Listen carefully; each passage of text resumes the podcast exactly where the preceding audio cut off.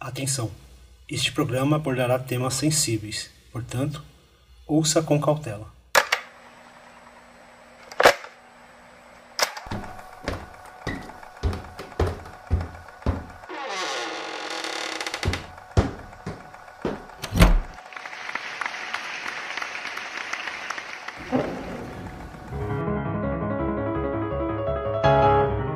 Está começando mais um Plano Sequência, podcast dedicado à análise da filmografia de grandes cineastas.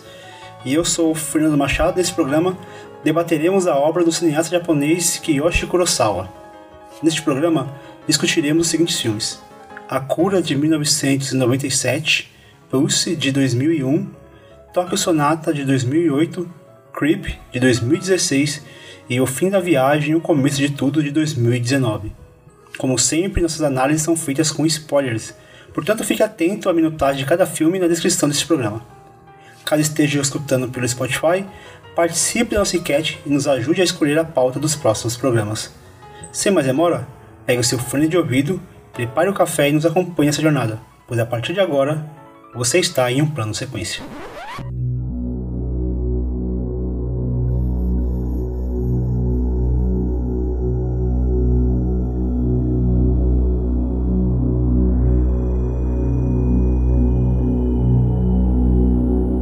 Nascido em Kobe em 19 de julho de 1955, Kiyoshi Kurosawa, que vale ressaltar aqui não é parente do diretor Akira Kurosawa, começou a fazer filmes sobre a sua vida pessoal ainda no ensino médio. Na década de 1980, depois de estudar na Universidade Rikyu em Tóquio sob a orientação do proeminente crítico de cinema Shigeriko Hasumi, onde começou a fazer filmes em 8mm, Kurosawa começou a dirigir comercialmente trabalhando em filmes de baixo orçamento. Em 1981, seu média-metragem Vertigo College foi indicado ao prêmio Oshima na Pia Film Festival. Em 1983, após trabalhar com Shinji Somai, lançou seu primeiro longa-metragem, Kandagawa Pervert Wars, de 1983. No início da década de 1990, Kurosawa ganhou uma bolsa de estudos para o Instituto Sundance ao enviar seu roteiro original Carisma, que foi lançado somente em 1999. Depois, ele pôde estudar cinema nos Estados Unidos, embora já dirigisse profissionalmente há quase 10 anos. Kurosawa alcançou aclamação internacional pela primeira vez com seu filme de suspense policial de 1997, A Cura. Em março de 1999, o Festival Internacional de Cinema de Hong Kong apresentou sua primeira retrospectiva, um programa de cinco títulos, incluindo The Excitement of the Do Re Mi Fa Girls, The Guard from the Underground o Caminho da Serpente, Eye of the Spider e Permissão para Viver. Em 2008, com seu filme Tokyo Sonata, Kurosawa saiu de seu gênero de terror habitual, entrando no drama familiar. Em 2016, seu thriller Creep estreou no 66º Festival Internacional de Cinema de Berlim. O filme marcou o primeiro retorno cinematográfico de Kurosawa ao gênero terror desde 2006. Seu filme de 2019, O Fim da Viagem, O Começo de Tudo, foi exibido como filme de encerramento da programação da Piazza Grande do 72º Festival de Cinema de Locarno. Em entrevista concedida ao site Omelete, Kurosawa comenta, abre aspas, Enquanto as nossas miopias morais nos impedirem de perceber o mal que está ao nosso redor, o cinema de horror e de suspense vai existir e arrebatar pessoas, fecha aspas. Este é nosso programa de número 67 e para falarmos sobre o cinema dos males que nos rodeiam de Kiyoshi Kurosawa, estão comigo Marina Oliveira. Fala Marina, tudo bem? E aí, gente, feliz ano novo!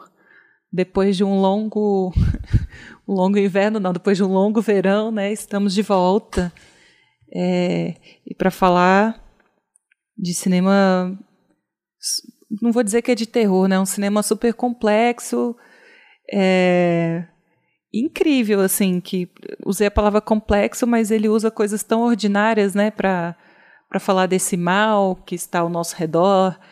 É, eu acho que vai ser um programa interessante para a gente começar o nosso ano assim, já bem reflitão, né? E falando em calor, esse longo, esse longo verão que estamos vivendo, e aí, Leandro, como é que tá aí esse calor no Rio de Janeiro, que eu imagino que deva estar tá um inferno aí.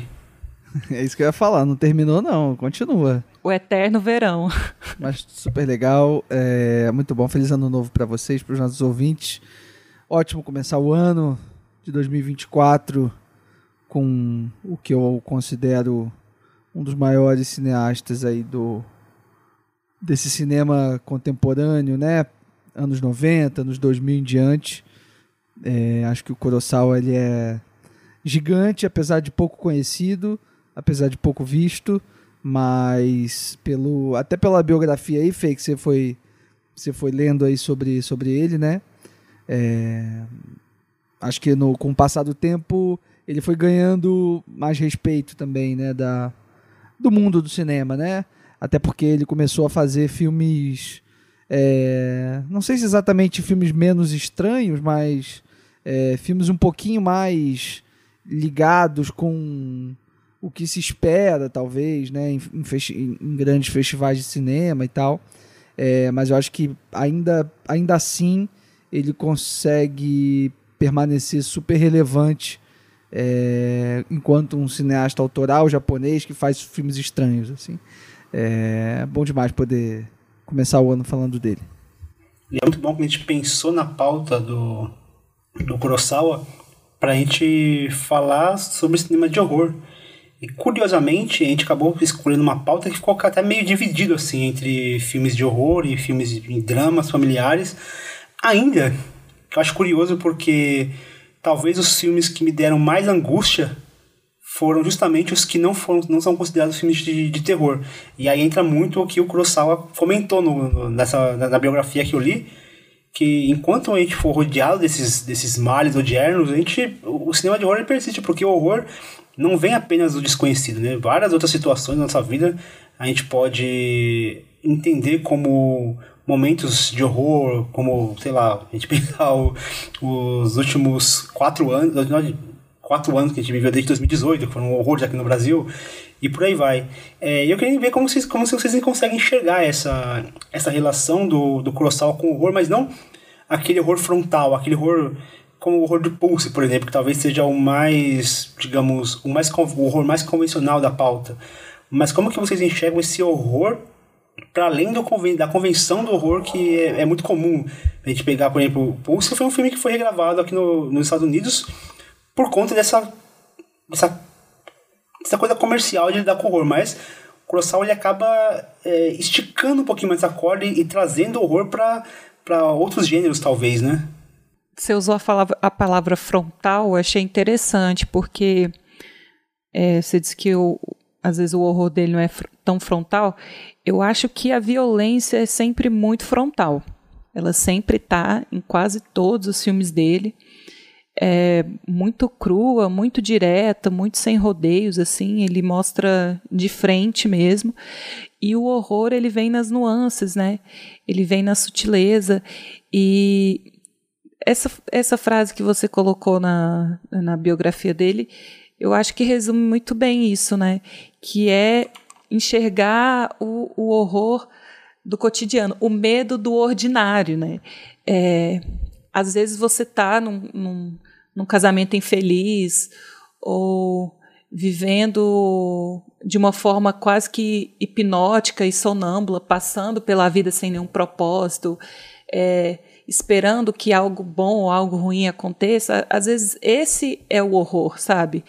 É, às vezes, às vezes é, é isso que a maioria das pessoas vão se identificar e vão temer e vão se sentir extremamente é, incomodadas e com, e com repulsa daquilo, né?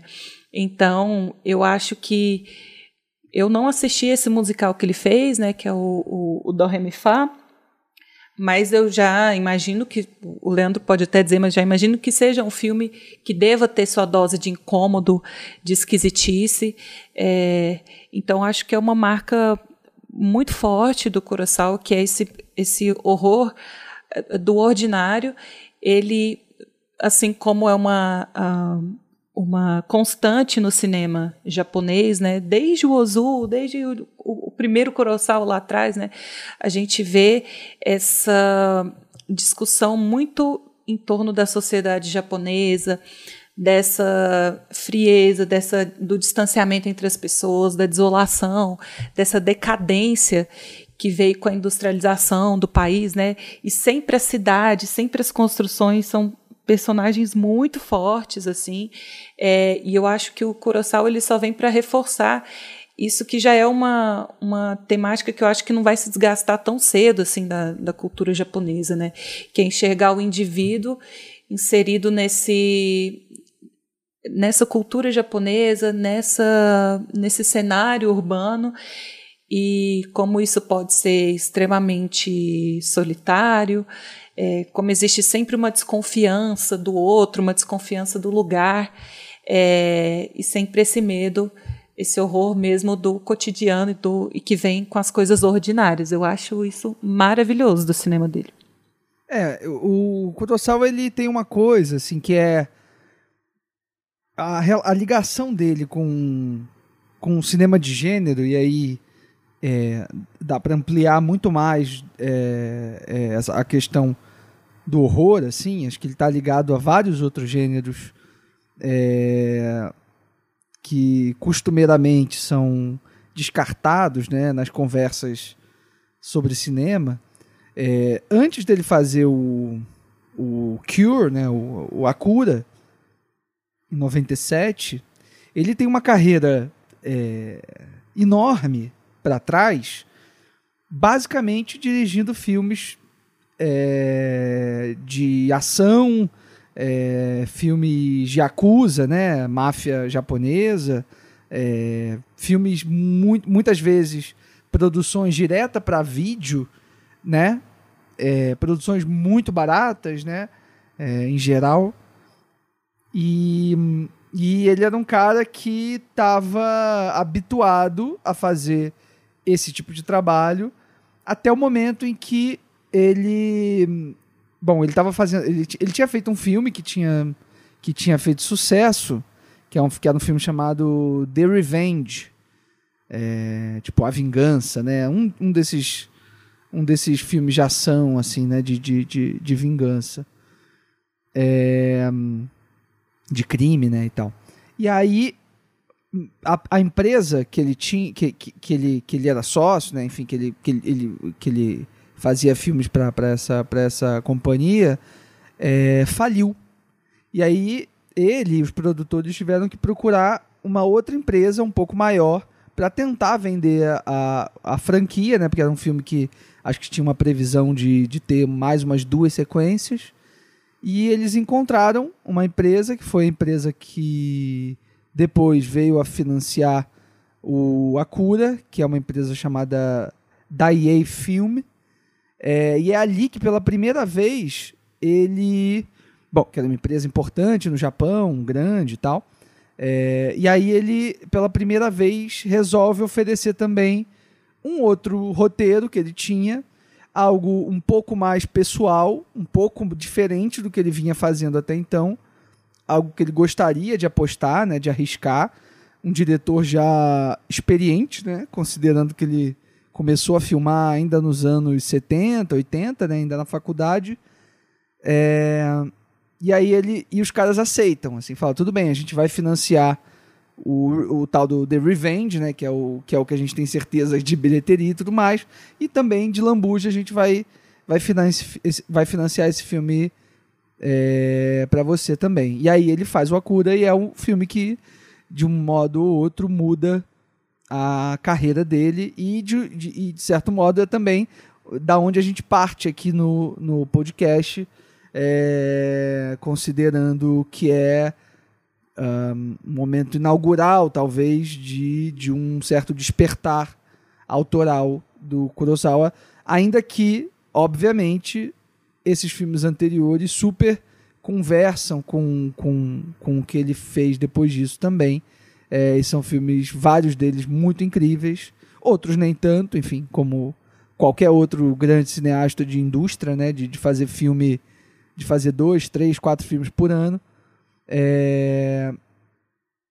E aí a gente chega nesse, nesse momento em que ele faz o Akura basicamente com uma equipe é, que trabalhava já com ele antes, nos, nesses filmes meio B, assim, direto para vídeo e tal.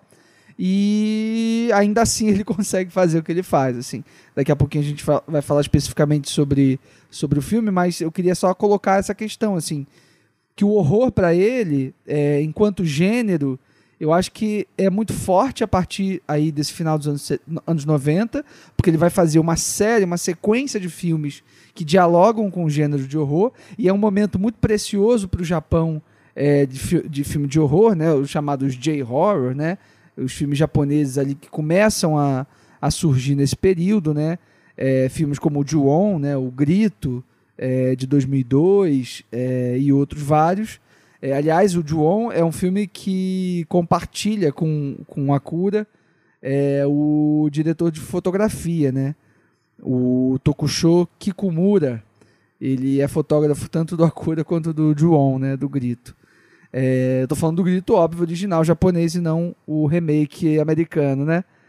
Que é, que é um pouco como a gente passou a conhecer esses filmes aqui, né? É, no Brasil, assim, por meio dessas, desses remakes norte-americanos, mas é, é, uma, é uma, foi um momento muito especial, né? Pro horror no Japão. E aí, talvez por a, a, a ascensão autoral do Kurosawa ter ter, ter, ter uma, uma, ter sido paralela a essa expansão e consagração do cinema de horror japonês, o Kurosawa ficou muito ligado ao gênero, mas ele é um cara que pode dirigir basicamente qualquer tipo de coisa, assim, filme de ação, filme de yakuza, drama, é, ficção científica. Ele é um cara que explorou muito vários gêneros, musical. Então, assim, é um cara que explorou muito gêneros e acho que isso que vocês falaram é perfeito, assim. Ele está interessado nesse, nesse horror cotidiano, assim, o horror das relações. É, Ô, Leandro, a, a, é legal esse, é, esse contexto que você traz, porque eu acho que ainda, aí fica ainda mais claro para mim o porquê que, apesar de é, tentarem colocar essa, essa, ele nessa caixa do, do diretor de gênero, né, é, ele sempre vem para subverter as convenções do gênero, né? apesar dele estar tá num, num filme como A Cura, trabalhando com terror, você pode fazer o bingo assim de tudo que ele vai fazer naquele filme que subverte o clássico do terror. Assim, é um filme que não tem jump scare. É, o, é... o, o eu acho até o Akura mais filme de detetive e thriller, assim. Sim, no que, ar, é, assim, Mais né? do que de terror até, né? O horror Sim. vem muito pela figura do serial killer, né? Do, do assassino e tal. Mas é muito é... detetive, né? E já um filme como Creep, que é, até, me, até me surpreende quando rotulam como um filme de terror, um filme de horror, porque sim, eu enxergo o horror no filme, mas em muitos momentos soa para mim até como uma comédia o filme. A mesma coisa do Until the World Ends, o, o último filme da pauta, o fim da viagem, o começo de tudo. Em muitos momentos existe uma, um, um é, esse filme o é humor louco, ácido ali. É, é muito complexo, é, muitos Que tons, parece né? que você está vendo uma comédia, sabe? Ele, ele tem muitas camadas, né? Tem. Então eu esse filme é assustador. Realmente... Sim, eu acho, então... eu, acho, eu, acho, eu acho que é o filme que mais me deu medo.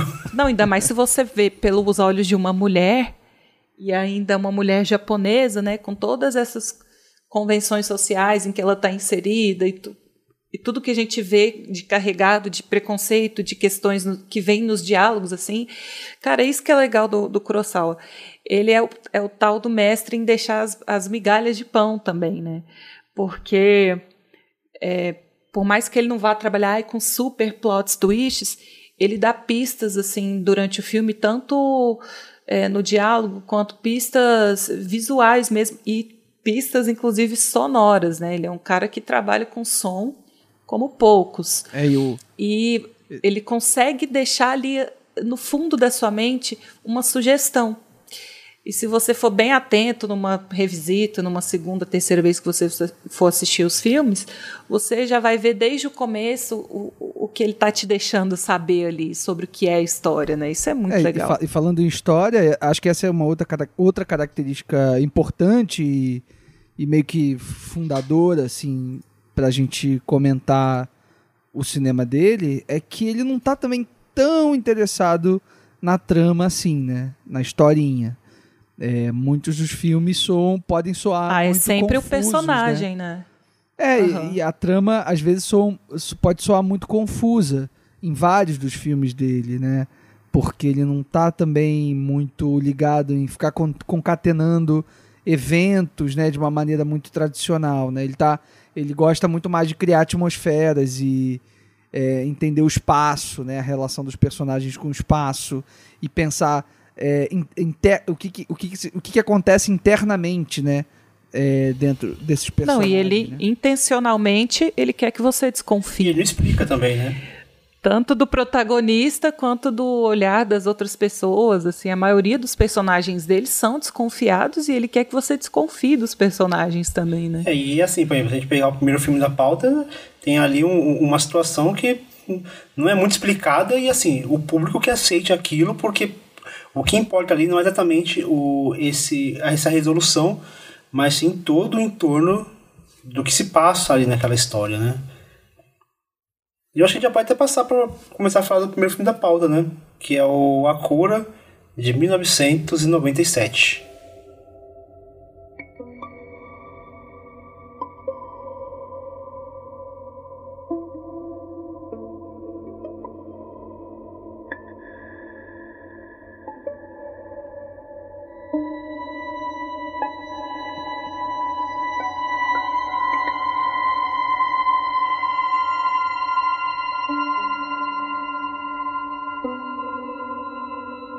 Um detetive investiga uma série de estranhos assassinatos ocorridos em Tóquio. Ao capturar um sujeito junto ao corpo de uma das vítimas, descobre que o homem exerce estranhos poderes em quem entra em contato com ele. O policial então tentará descobrir a relação entre o preso e os crimes. E aqui é, tem, tem uma coisa que eu acho que eu acho curioso esse filme que ele trabalha com essa questão da hipnose.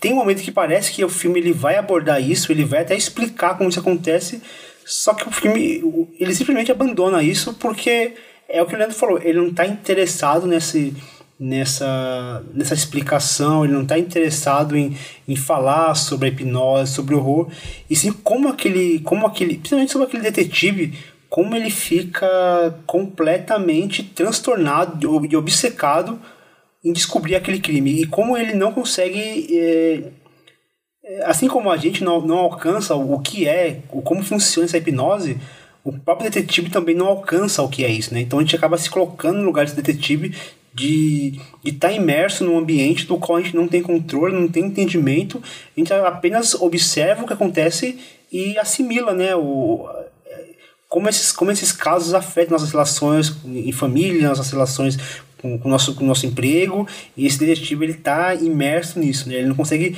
solucionar que se quer entender como que funciona essa... É, como funciona esse esquema que esse assassino tem, né? Não só para descobrir quem é o assassino.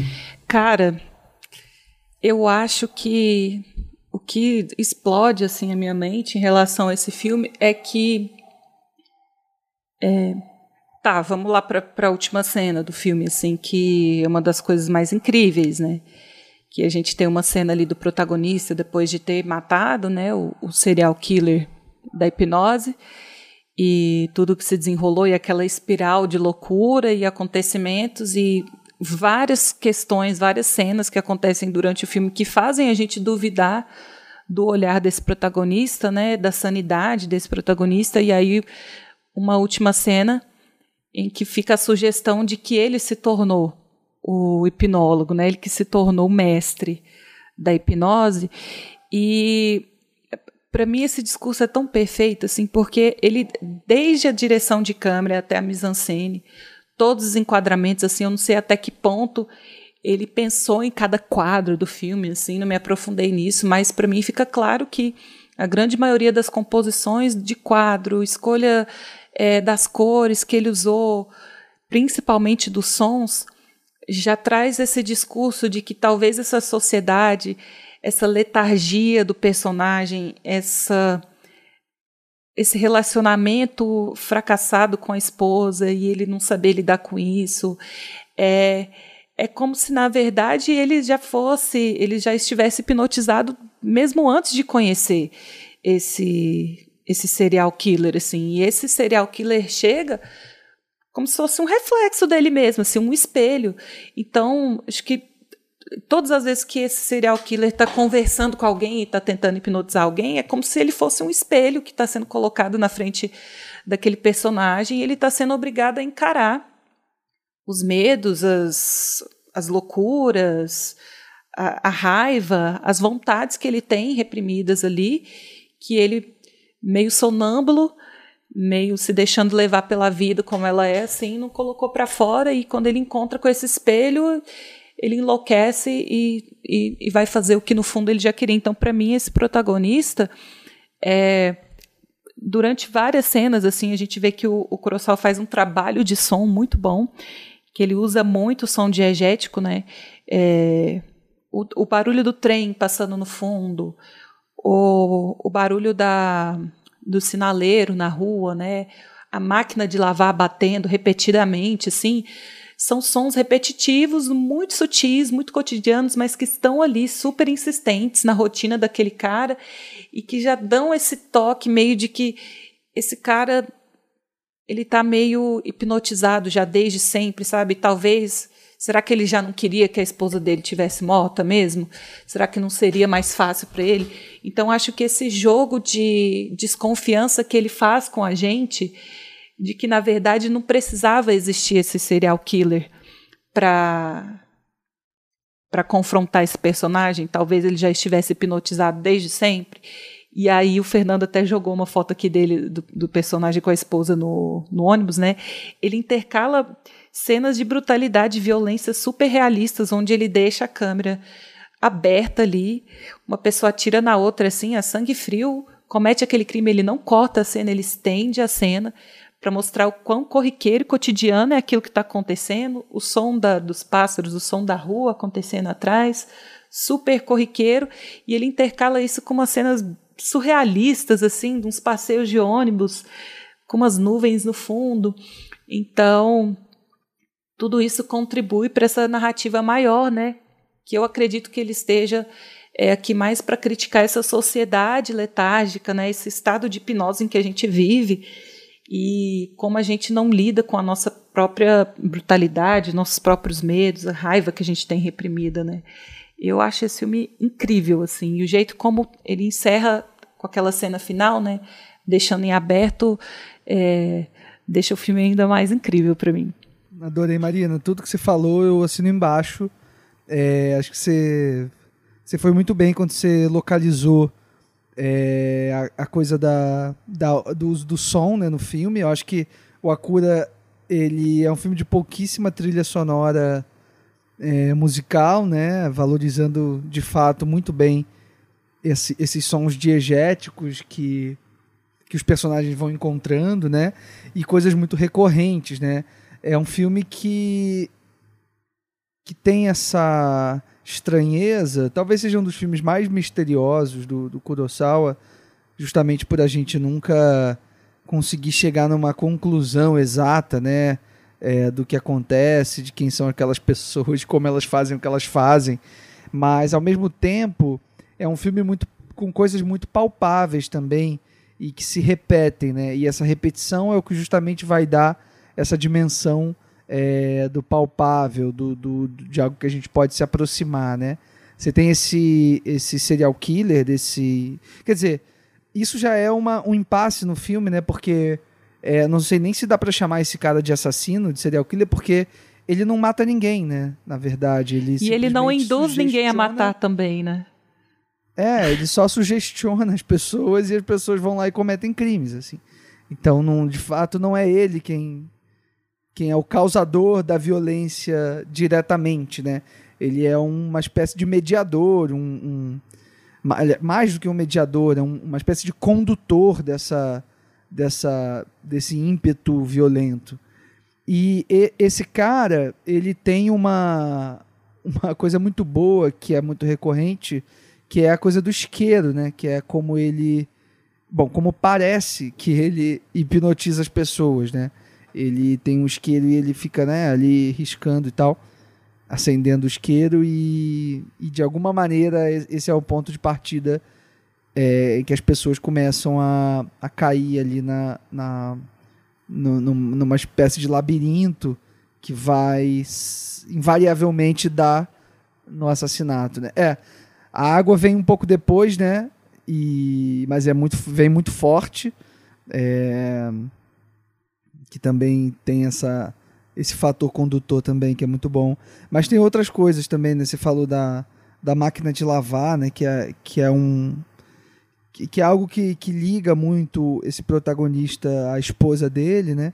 E que, de algum modo, também dá a entender esse incômodo que ele tem, né?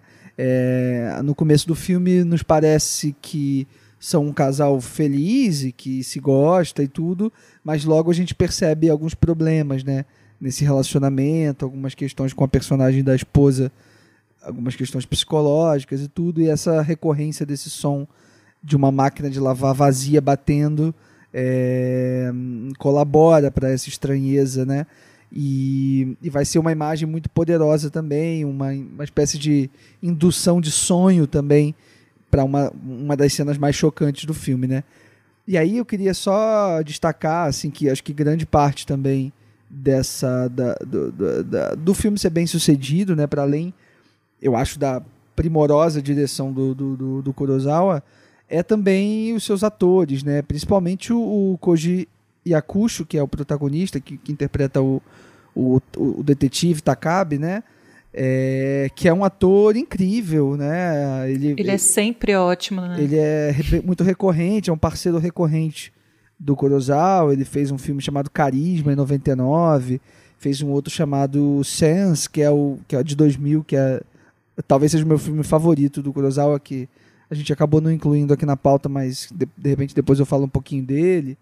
É, o Retribution, que é um filme bastante conhecido do Kurosawa, enfim, é um ator que é o ator fetiche, né, do, do, do, do Kurosawa, um cara que, que, que, seguiu com ele por muito tempo e que acho que é muito importante, assim, né, a, atuação dele, sobretudo as suas micro atuações, né, o que ele faz com o rosto, com o olhar, é, é, é daqueles raros atores que a gente admira é, quando eles estão simplesmente parados olhando para o nada, assim, que parece que a gente consegue perceber a, a profusão de coisas que está passando pela cabeça do, do personagem, né? E isso é muito difícil de fazer como ator. Então eu acho que é, a, a figura dele é muito importante para o filme e também a do, do, do, ator que interpreta, interpreta o, o, o, o vamos chamá-lo de hipnotizador, né?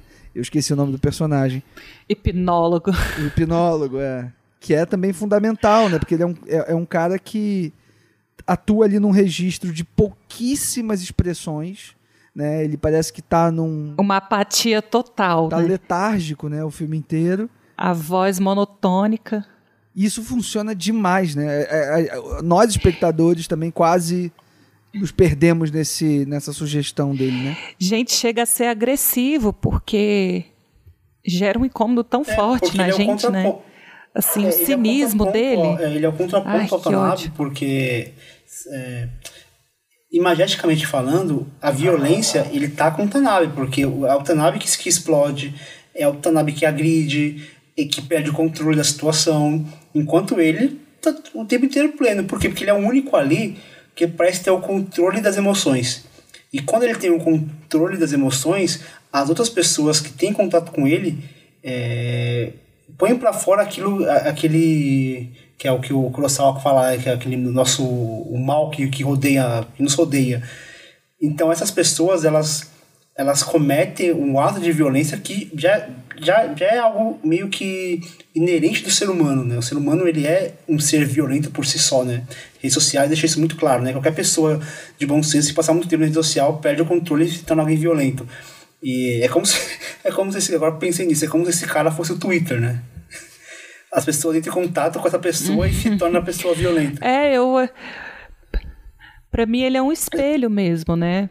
Quando ele confronta as pessoas, ele as pessoas enxergam aquilo que elas não querem pôr para fora.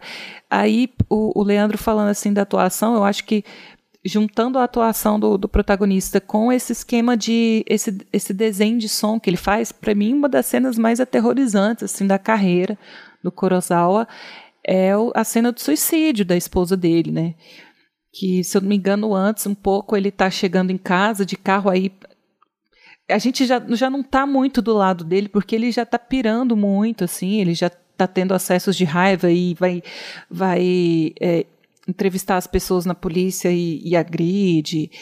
E aí ele, antes de sair do carro, ele fica com aquele olhar meio vazio e tem uns flashes muito rápidos, assim, de tudo que ele já investigou ao longo do caminho, né? Então aquele macaco dissecado, aquelas coisas horríveis no apartamento lá do hipnólogo e o som da rua, o som do sinaleiro atrás, o som do, o, do trem passando e quando ele entra em casa e vê o corpo da esposa pendurado, é um silêncio absoluto. A assim. situação, mas quando e acontece ele... assim, é, é um choque, né? É muito estranho, porque a atuação dele é muito expressiva, né? Ele tem, ele faz uma careta com o rosto e cobre o rosto com as mãos, mas ele não emite nenhum som, né? E aí tem um corte seco assim para tem uma, uma troca de ângulo assim, daí mostra ele de costas e a esposa viva assim. O que está acontecendo? O que, que, foi? E aí sim que o grito sai, né? É, então é muito impactante, assim, porque tem essa, essa subversão também no gênero, né? Ao invés dele colocar um jump scare da mulher lá pendurada, morta, e um super efeito sonoro, e o grito dele é isso, ecoando. O que nos não, choca é ela viva, é um, né? Isso é muito louco. É, o silêncio absoluto e a gente fica chocado quando vê que ela tá viva. Isso é, isso é, é bizarro. Choca mais do que a imagem dela enforcada, com certeza. E tem uma coisa também que eu acho é, incrível nesse filme, que é como o, o, como o diretor lida com os espaços, né? Uma das cenas mais famosas do Sim. filme é, é a que ele interroga o, o nosso hipnólogo é, numa espécie de sala, numa cadeia, né? Uma, uma, uma, um cárcere ali. Só que a forma como ele filma esse quarto, né? Essa, essa cela é muito incomum e gera uma angústia tão tremenda simplesmente pela arquitetura do espaço, né? E, e o, e o pulo, a penumbra, pulo, né? O pulo do gato é como a fotografia é, constrói aquele lugar super escuro, como você falou, Marina, a penumbra, e a posi o posicionamento da câmera, o, enquadramento, é, no passado diálogo, que é um diálogo muito intenso, é muito uh, difícil de fazer, porque é um plano longuíssimo, sem cortes, em que esses dois é, personagens vão se degladiando é, de uma maneira é, silenciosa quase. É, né, uma briga assim, sem qualquer troca de, de, de violência física, assim, é uma coisa mental. E em determinado momento, quando essa conversa avança e a gente começa a perceber que o, que o, que o hipnólogo está é, conseguindo superar o detetive nessa guerra mental, né, nessa troca de, de energia quase, é, o Kurosawa faz um movimento de revelar uma espécie de é, cômodo auxiliar a essa cela, que é uma espécie de banheiro, né, uma, uma saletinha, assim, com, com. que eu acho que é o banheiro, né, do, do, do lugar. É, que a gente não estava vendo antes. E é muito angusti angustiante aquilo ali, porque é como se a gente tivesse caído num, num outro espaço. É como se a gente se, é como se a gente se desorientasse com essa nova revelação de um cômodo dentro de outro cômodo, sabe? E esse posicionamento, essa arquitetura dessa cena, ela, é, para mim, é o grande exemplo é, de como o filme consegue desnortear a gente é, com com o estilo assim do, do, do Kurosawa, sabe? Com... E como e como esse serial killer é um predador, assim, né? Apesar dele ser muito manso, ele vai encurralando a gente mesmo, né? É a sensação que dá, assim, apesar de ele estar tá ali no cantinho, na penumbra, ele vai encurralando o detetive, vai encurralando, encurralando, quando a gente vê, a gente está meio que sem saída também. Aí só um último comentário que eu queria fazer, né? Que eu li que o, o, o Kurosawa ele diz muito que ele tem duas grandes inspirações assim para o cinema dele, que é Tarkovsky e Kubrick, né? E a gente vê bem claramente assim essas influências é, do Tarkovsky. Eu vejo muito claramente assim como ele também tem a sua maneira de esculpir o tempo né, nos quadros, a forma como ele vai extrair daquele quadro, às vezes assim, um, um plano longuíssimo, sem corte nenhum, ele vai extrair o máximo que ele puder daquilo até subverter a ideia inicial que a gente tinha daquilo que a gente está vendo, né? É, só que é, numa das cenas desse filme eu, eu fiquei muito pensando assim no Scorsese também, porque nessa cena que eu já descrevi, onde ele, ele hipnotiza um, um policial, né? E aí a gente tem uma, um, um, uma cena, uma, um quadro aberto, né? Mostrando ali a porta da delegacia. E aí tem dois policiais ali, o, o que teve contato com o serial e um colega de trabalho. E eles fazendo alguma atividade corriqueira ali na calçada, guardando alguma coisa na caixa de correio, tirando alguma coisa de dentro da, da delegacia. E aí a gente tem aquele, aquele som diegético, né? sem trilha sonora alguma, barulho de carro, barulho de vento, barulho de, de árvore, de passarinho. E ele mantém essa câmera fixa ali, não desvia o olhar de forma alguma, como se fosse a coisa mais natural do mundo. O policial saca a arma e atira na cabeça do outro policial e ele toma esse tempo, ele mata o cara, ele guarda a arma, ele pega o corpo, ele arrasta o corpo para dentro é, da delegacia e nisso essa cena se estende assim durante um tempo e eu fiquei é, lembrando muito de uma cena que tem no no Assassinos da Lua das Flores, né? Que é muito parecido também, que tem um, um plano aberto assim e tem uma uma indígena passeando de carrinho, assim, na calçada com o bebê dentro do carrinho, e chega um cara, saca uma arma, atira na cabeça dela. O, antes, o, o Scorsese, ele, quando é, tinha essa frontalidade com a violência, ele costumava fazer um take, um close-up, um take mais fechado, né, como tem nos Bons Companheiros, né, ele filmar o, o, o porta-malas do carro com a pessoa morta, não sei o quê.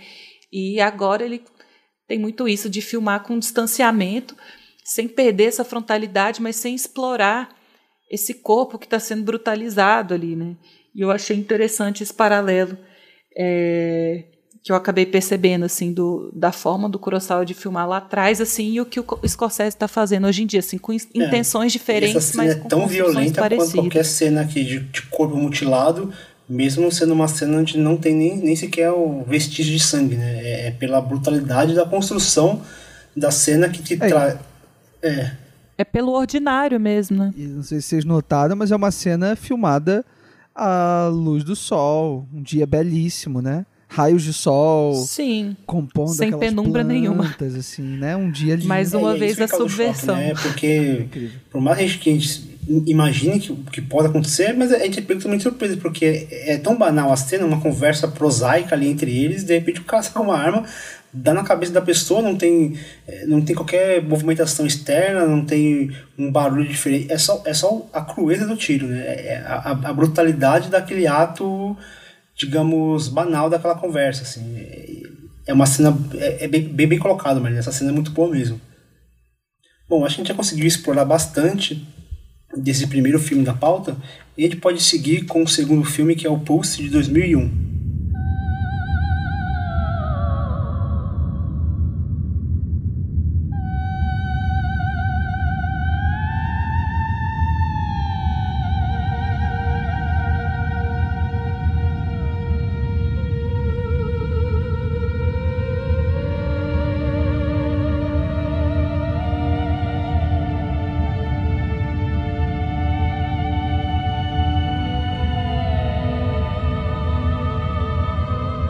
Jovens japoneses investigam uma série de suicídios ligados a uma página de internet que promove aos visitantes a chance de se conectar com os mortos.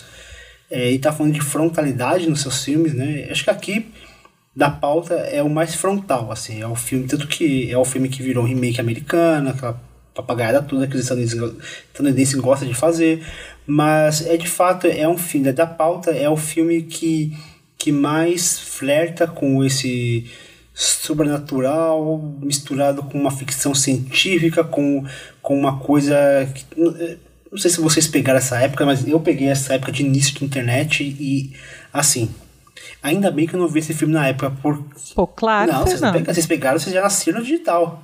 Eu nasci no, não, não nasci não. Meu pai, meu pai quando meu pai é programador. O primeiro computador que a gente teve em casa era aquele de fósforo verde ainda, tela preta com a bem Matrix, letrinha ah. verde. É porque é, era um, talvez em retrospecto vai seja fácil de pensar isso, mas assim era aquele barulho de, de, de modem carregando, aquelas imagens pixeladas. Disquete. Isso daí, hoje, para mim, é aterrorizante. Ainda bem que eu não vi eu esse filme na época, porque se eu, se eu tivesse visto esse filme na época, é, eu, eu ficaria traumatizado totalmente, cara, porque é assustador. E assim, esse filme, ele é assustador, mas não assustador do, do susto. O assustador, eu me via segurando, assim, nervoso e tenso com, com tudo aquilo talvez por, por, por, se tratar de um, de, um, de um tema assim que é, é muito próximo a mim, né? Essa, essa coisa desse o início da, da internet, essa toda essa esse pânico que causa. Hoje em dia você vai ver muito filme de inteligência artificial, nesse medo. Mas não Sim. sei, cara, é, essa coisa, essa migração do analógico. Né? É, mas essa, essa migração do digital pro analógico me pega demais. Me pega muito. Cara, eu também acho aterrorizante esse filme, assim. Eu peguei esse primórdio da, da, do MSN, da internet de escada, usar disquete, e tinha muito existia muito essa cultura, né, de, de fake news já nessa época, assim, de você escutar de alguém que tinha um CD com um jogo proibido, que se você instala no seu computador vai trazer um vírus, alguma coisa. A própria questão da webcam, que depois que ficou mais acessível, né, a gente já escutava dizer que não é bom você deixar sua webcam destampada, né? Porque alguém pode hackear seu computador e enxergar você. Então, assim, é, mesmo se você tira essa, essa questão mais sobrenatural, mais lúdica da coisa, a, internet em si ainda tem camadas que a gente sabe que são perigosas e que a gente desconhece ainda hoje, assim, né? Todo mundo já ouviu falar de Deep Web e dessas redes de tráfego humano e essas coisas bizarras que dizem que acontece pela internet e eu não estou afim de investigar para saber se é verdade, sabe? Então, eu acho que ele mexe com algo que é muito inato do, do, ser humano mesmo, que o Leandro falou, que é o medo do, do desconhecido, né? Da, da, novidade, daquilo que a gente não compreendeu ainda completamente. E o analógico ele tem dessas, né? É o que é, o analógico ele é palpável, ele é, ele é sólido é, e eu acho que traz ainda mais essa essa textura de, de horror, de possibilidade. Então acho que nessa época que tinha muito, né, o chamado, esses filmes que giravam em torno de uma fita amaldiçoada ou de um CD com um programa que vai hackear o seu computador e, e hackear a sua câmera, eu acho que o analógico ainda tem. É, não é analógico, né? Que o CD é digital, mas assim, essa coisa da a fisicalidade que ainda existia, que se perdeu muito, traz muito desse terror ainda mais palpável, né? Pois é. E o filme ele tem essa essa textura muito única, né? De de interferir mesmo na imagem, né? É um filme muito pixelado, granulado. É. é, você quase consegue encostar, né, nessas imagens, você quase toca assim, né? Sim. É uma é isso, uma textura, né? É isso mesmo. E e a forma como ele vai conduzindo também essa paranoia, né? Porque eu sempre acho que o Kurosawa está sempre lidando com uma espécie de paranoia. Eu acho que no Akira era assim, eu acho que aqui no Pulse também é. É, Creepy, um, né? É, existe um fato, algo que acontece, e esses personagens, eles se, se veem num labirinto paranoico e é muito difícil escapar disso, né? Antes de fazer o, o Pulse, ele tinha feito... Eu vi, eu vi alguns filmes dele que eu, que eu acho que são bem importantes, assim, até para a gente entender como ele chegou no Pulse. É, tem um que eu acho fundamental, que é o Carisma, que é um filme de 99, é, que também é protagonizado pelo pelo pelo Koji Yakusho, é, que aqui no Pulse está fazendo só uma, uma, um papel menor, uma participação, né? Ele é aquele cara no navio, né? Ali no início, no final do filme. É, o, no Carisma ele é o protagonista, ele faz também um detetive, assim como lá no Akura. É, mas ele vai para uma floresta investigar um crime, não sei o quê, e aí ele resolve abandonar a vida dele, viver nessa floresta e cuidar de uma árvore. É tipo, é basicamente isso. E fi esse filme também tem elementos de ficção científica é, muito fortes, assim, de horror também, obviamente. É, mas tem uma coisa, assim, uma aura, um misto de tecnologia se misturando com a natureza, que eu acho que é muito que também o Pulse vai trabalhar, assim, é, como que a partir desse, desse contato né, é, tenebroso com, com a tecnologia, as pessoas também é, vão se desconectando das suas vidas, né? E vão é, virando, sei lá, pessoas que não têm. É, pessoas quase sem alma, né? Até o, até o ponto de desaparecerem, né? Que é meio que uma, uma grande metáfora do filme, né? É, o filme se passa dentro da grande Tóquio, né? Então é ali a vida urbana acontecendo de forma frenética e acho que isso também a, a, internet é um pouco uma uma uma síntese do que é essa vida esse mundo moderno né que se estabeleceu aí é, sei lá de anos 80 90 2000 né em diante e essas pessoas não sabem mais lidar com isso assim e, e esse fato fantasmagórico acontece que faz com que desestabilize né essa sociedade então assim é um filme muito tenso do início ao fim. Eu lembro de ter assistido há muito tempo, eu acho que eu ainda era adolescente. É... E eu lembro que o filme ficou muito na minha memória. É... E depois eu revi, né, mais velho. E. E amei, assim, de paixão. Achei primoroso, assim, sobretudo considerando o momento em que ele é feito, né? Esse iníciozinho dos anos 2000. É um filme que acho que captura muito bem é, a, a, a aura né, desse, desse momento, dessa década. É, se eu fosse fazer uma lista de top 10 filmes que representam, sei lá, a virada dos anos 90 para os anos 2000, certamente esse filme estaria ali, né? É, assim como Matrix, né, que vocês citaram. Então, é um filme que tem essa, essa capacidade de, de representar um tempo, né, uma, uma época ainda que não tenha, ainda que não seja um filme datado, né? Ainda que a gente veja o filme hoje e continue desesperado diante dele. É, mas eu acho que de alguma forma ele, ele é datado, mas não de uma forma pejorativa, porque ele realmente ele marca uma virada é, de ser um filme também pré-rede social, e a gente entende isso, né? Porque ali é tudo, tudo é uma novidade para aqueles personagens, mas que mesmo sendo um filme pré-rede social, ele já está lidando com a internet como esse receptáculo de isolamento, né? Que deveria que é até contraditório a gente pensar.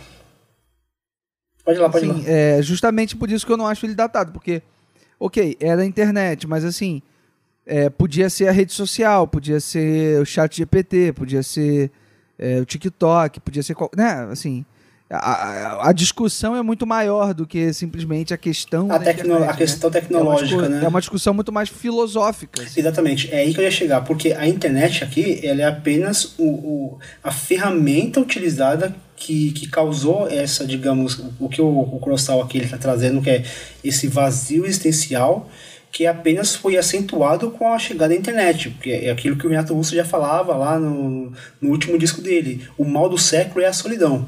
Então esses personagens isolados, assim, esses personagens com dificuldade em, em se conectar, é, a internet ela apenas foi um é, é um como, como eu falar, ele apenas reflete assim como a hipnose reflete a violência no filme anterior, aqui a internet ela apenas reflete esse esse vazio essencial da, da, daquela Tóquio totalmente cinzenta, não tem uma cena de, de, de sol assim, de tempo de céu aberto. Então, aquele, aquela cidade ela já está imersa nessa nuvem de, de isolamento, de desesperança, de desalento. E é um filme pesadíssimo, assim. Acho que de todos, todos os filmes da pauta, talvez esse seja o que mais te deixa pesado, assim. É um filme carregado em todos os sentidos, imageticamente e tematicamente também. É, e talvez seja mesmo uma metáfora para depressão, né?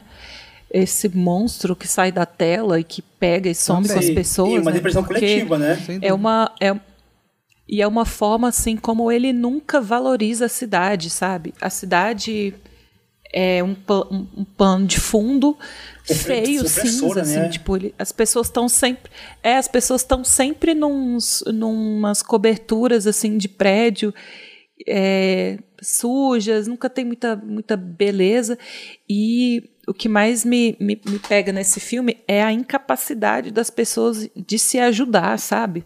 É, mesmo quando elas tentam, a maior, a maior parte do tempo elas não estão tentando se, se comunicar e se ajudar, mas quando elas tentam, meio que em vão também, né? É, a única saída é fugir da cidade, sabe? A cidade está ruindo, as pessoas que ficam ali, mesmo correndo e, e tentando se apegar umas nas outras, elas não vão conseguir se salvar. O único jeito é deixar essa cidade para trás, né? Essa cidade feia, assim. Eu acho que é. desses filmes da pauta não tem nenhum que, que valorize a cidade em si, a arquitetura, a beleza. Não. É, me, não existe, me, sabe? Os... E me, me, encanta, me encanta também essa, essa coisa do filme ir escalando, né? É, ele começa como um, um horror quase de câmara, né? Um filme muito de, inter, de internas e de coisas que acontecem no âmbito doméstico. Nos apartamentinhos, né? né? É. E aí, de repente, o filme vai começando a sair desse âmbito doméstico para o âmbito público. E as coisas Vira um apocalipse. Tem, uma, tem a cena de suicídio mais chocante que eu já vi em qualquer filme de todos os tempos. É, é a cena que mais me choca, que é a mulher se jogando de um, de um prédio imenso. É, que acontece de uma maneira tão brutal e tão. É, e, e sem qualquer sem qualquer anúncio prenúncio dramático no filme que, assim, eh, te pega muito desprevenido. Assim. Por mais que você esteja ali o filme inteiro é, já com borboletas no estômago, né? E, e tenso e, e, e, é daqueles filmes que te deixa numa sensação de mal-estar mesmo. É, ainda assim, quando essa cena chega, você não está preparado para ela e e ela vem e vai muito rápido e você não consegue nem ter tempo de digerir, né? E o filme continua escalando até virar quase uma grande distopia, né? Acho que vira uma grande distopia, é, ainda que sem muitos arroubos é, de efeitos especiais, apesar de ter alguns muito bons. É... Mais um. Ah, eu gosto daquele avião mal feito. Não, eu gosto também. Eu acho que a gente, eu acho que a gente entra numa numa essa coisa da paranoia mesmo que você falou, assim, essa ansiedade social urbana tão forte, assim, a paranoia é que acaba que vira meio que esse videoclipe assim de de efeitos e, e, texturas diferentes que meio que vão se emendando uma na outra. E aí, de repente, se cai um avião lá com CGI meio mal feito, meio mal renderizado, assim às vezes até faz um pouco de sentido dentro dessa dessa não dá para dizer que é uma realidade dentro desse universo onde tudo está ruindo, onde você não consegue confiar no que é verdade ou não, se está acontecendo ou não, não dá para ter noção da proporção das coisas. Então, até que se fosse muito realista esse avião, talvez perdesse um pouco do charme. E a cidade, assim, o, o design de produção e como ele consegue retratar, até internamente, até compartilhei com vocês um frame aqui de, de uma cena interna dentro de um escritório e as paredes desse escritório estão com infiltrações, com rachaduras. Então o, o Kurosawa aqui ele está trazendo essa Tóquio em, em ruínas e, e é muito interessante que aqueles personagens eles ficam tão obcecados em solucionar esse, esse mistério que parece que ninguém se importa que a cidade tá, tá, tá ruindo, sabe? A, a pessoa ela se joga dali e parece que isso não, não repercute, sabe? As pessoas tem, tem, uma outra, tem um, um outro momento também que acontece alguma coisa assim grandiosa e parece que ninguém se importa. A vida segue, sabe? As pessoas estão se matando e a vida segue. Até o momento que algo muito maior, né, de uma escala maior como um avião que cai, e aí parece que existe ali uma certa movimentação. Então, existe também esse estado de inércia dessa sociedade que, que ali se encontra nessa, nesse desalento total, que nada disso abala, nada disso abala apenas um, um mistério, né? Essa, essa coisa de tentar descobrir o que é essa novidade, essa, essa, essa tecnologia nova que chegou, que desperta o interesse é, daqueles jovens, mas que esse interesse deles acaba, acaba que levando eles também para esse para esse suicídio, né? É como se fosse um é como se aquela sociedade ela estivesse auto-implodindo, né? Não é, o, né, não é a internet em si, mas a própria sociedade está se auto-implodindo. Se auto -implodindo. E mesmo no meio desse caos todo, onde a gente não consegue confiar no que a gente vê, nas pessoas que a gente está acompanhando, nas coisas que acontecem, né? É tudo de uma desconfiança total. Ele ainda consegue colocar uns momentos de suspiro, assim, que é só ele mesmo, porque uh, o cara está correndo contra o tempo, porque ele tá, ele sabe que a amiga dele está suicida, né? Como já aconteceu com outras, então ele tá doido correndo atrás da amiga da faculdade dele, né, a, a menina do TI, e no meio da loucura ele se esbarra na, no meio da rua, prédio em chama, pessoas se jogando do, do silo do prédio. Ele esbarra com uma menina que ele nunca viu na vida, decide ajudar ela a trocar um pneu e ali nasce uma amizade assim, e os dois vão juntos numa missão para tentar salvar essa amiga e ficam sem gasolina. Então, é, ele sempre consegue achar esses momentos de suspiro. Aqui, no caso desse filme, eu não consegui achar nenhum momento de, de comédia ou de, de riso não, não mínimo, assim. Mas tem esse suspiro, e é. Aí não me surpreende nada que no meio de um, de um próximo filme que a gente vai falar, uma menina que está perdida numa cidade do Uzbequistão. A gente fica desesperado por ela, porque está anoitecendo, ela está correndo pela cidade a pé, não, nem para olhar um Google Maps, que ela, ela, deixa o celular sem internet. E aí, do nada, ela entra num teatro e começa um musical, assim. É, não, não duvido que ele conseguiria encaixar um momento musical num filme como, como Pulse, talvez, porque ele consegue colocar esses momentos de, de respiro assim dentro do filme, mas é, são bem poucos no caso do Pulse, né? É, logo que essa amizade se forma, ela se desfaz e eles perdem tudo e aí o desastre volta. É, mas a gente não consegue, é. não, não tem como, como a gente passar pro próximo filme sem falar daquela cena da mulher caminhando que me aterroriza até, o, até hoje, cara. É, é um negócio.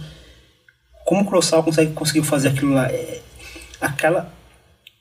É uma mulher é, mesmo? O que é cara, aquilo? Né? É uma é sombra, né? Uma figura. E tro... É uma não, coisa. Quando ela tropeça um espectro. Ali, meu irmão, aquilo me deu, aquilo me deu uma angústia, mas me deu uma angústia. É, é, é bizarro, assim, é, é bizarro. É, imageticamente é, é, é, o mais, é o filme que mais mexeu comigo, assim. E, e é dirigido com uma paciência, né? Com uma, com uma, com uma calma, assim, né? Que não é muito e habitual. isso que me angustia. Pra esse é, tipo e é isso que me angustia mais. Né? É, porque, porque assim, você sabe que aquela cena ela vai se estender. Não é aquela, tipo, aquele susto que, porque, pô, ah, graças a Deus acabou. Não, ele vai insistindo, ele vai insistindo, ele vai, dando nervoso, vai te dando nervoso, vai te dando nervoso, vai te dando uma angústia tão grande. É, é incrível, assim, a direção dele nesse filme é, é bizarra. Bom, mas eu acho que a gente já consegue passar para o próximo filme da Pada, a gente conseguiu falar bastante sobre, sobre Pulse, e agora a gente vai dar um respiro, a Camarina falou que no, no filme não tem respiro nenhum, mas na pauta a gente vai ter um respirozinho agora, vamos falar de Tóquio Sonata de 2008.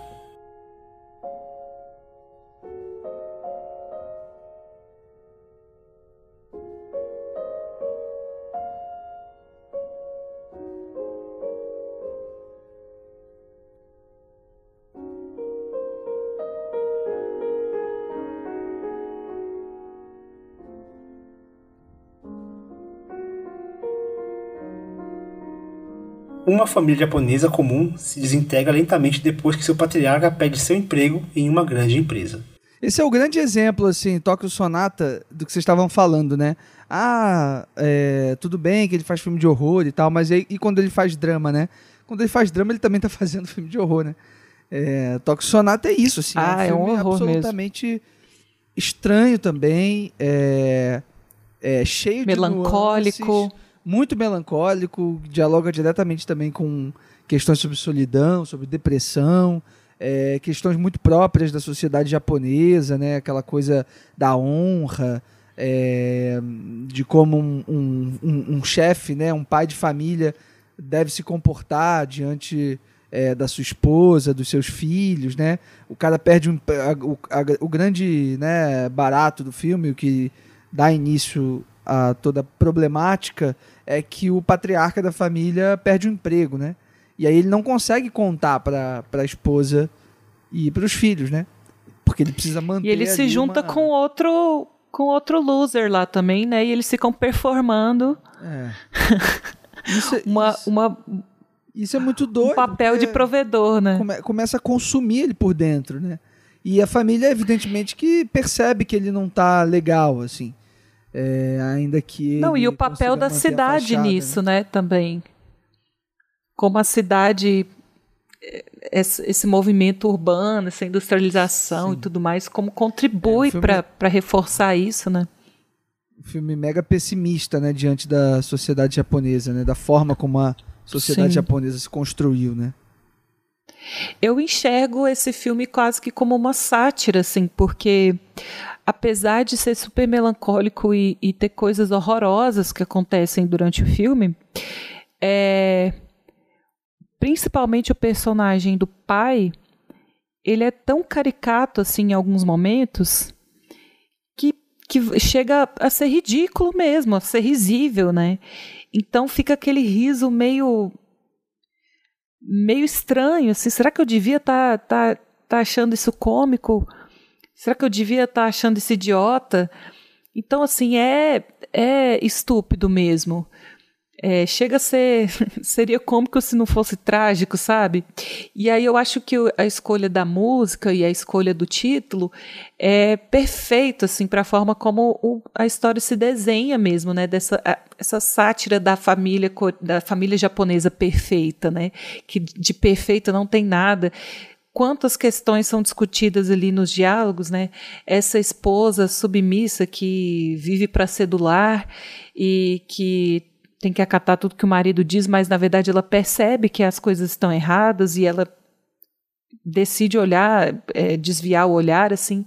Então, a, a, sonata do Chopin, que toca ali no final, é esse desenho perfeito, essa linha melódica perfeita do que é a vida dessa família, assim. É uma música belíssima, é, cheia de crescendos, né, e diminuindos, mas ao mesmo tempo que tem notas lindíssimas, é uma música extremamente cadenciada e melancólica, assim. Ela tem momentos que ela vai devagar, quase parando. Quando você acha que ela está parando, ela volta com tudo. É, e eu acho que a história que ele conta é muito disso, assim, né? Como tem momentos que você pensa que acabou pro personagem, ou para a esposa, ou para os filhos, aquela melodia vai devagar, devagar, quase parando, e de repente ela toma mais um fôlego e volta. Assim. Então, acho que a virada ali para o terceiro ato, né, em que existe uma epifania de todos os lados, assim, tanto da esposa, quanto do marido, quanto do filho, e a gente vai ver alguns meses depois a, a, a reunião dessa família, né, essa retomada deles, como teve um soco ali da um soco de realidade ali na cara deles, né? Mas a que custa, assim, para para eles acordarem para a vida, para sair dessa letargia, dessa enganação, desse teatro que eles estavam vivendo, né? Qual foi o preço que cada um teve que pagar, assim, individualmente? Mas é isso, assim, para mim a, a experiência desse filme é é um pouco cômica e trágica ao mesmo tempo. Assim, eu consigo achar coisas engraçadas, fico com vergonha de estar tá rindo delas, é, mas é muito para entender esse, esse discurso que o Kurosawa está querendo trazer né, sobre essa família é, no Japão desse, desses anos aí de Mas, 2010. uma sociedade patriarcal, né? Porque ah, todo o problema vem da vergonha daquele homem de não conseguir sustentar a família dele. Não só apenas não conseguir sustentar, não conseguir sustentar da forma como ele acha digna. E aí, o comentário que eu achei muito interessante que o Kurosawa faz é quando ele vai trabalhar naquela empresa de limpeza, é, ele necessitar se vestir de social para tentar simular um, um, sei lá, uma dignidade como se aquele trabalho ali não fosse digno. E aí ele fala muito sobre essa sociedade japonesa, onde as aparências contam mais do que aquilo que é real. Aquela família ela já estava desestruturada há muito tempo. Há muito tempo.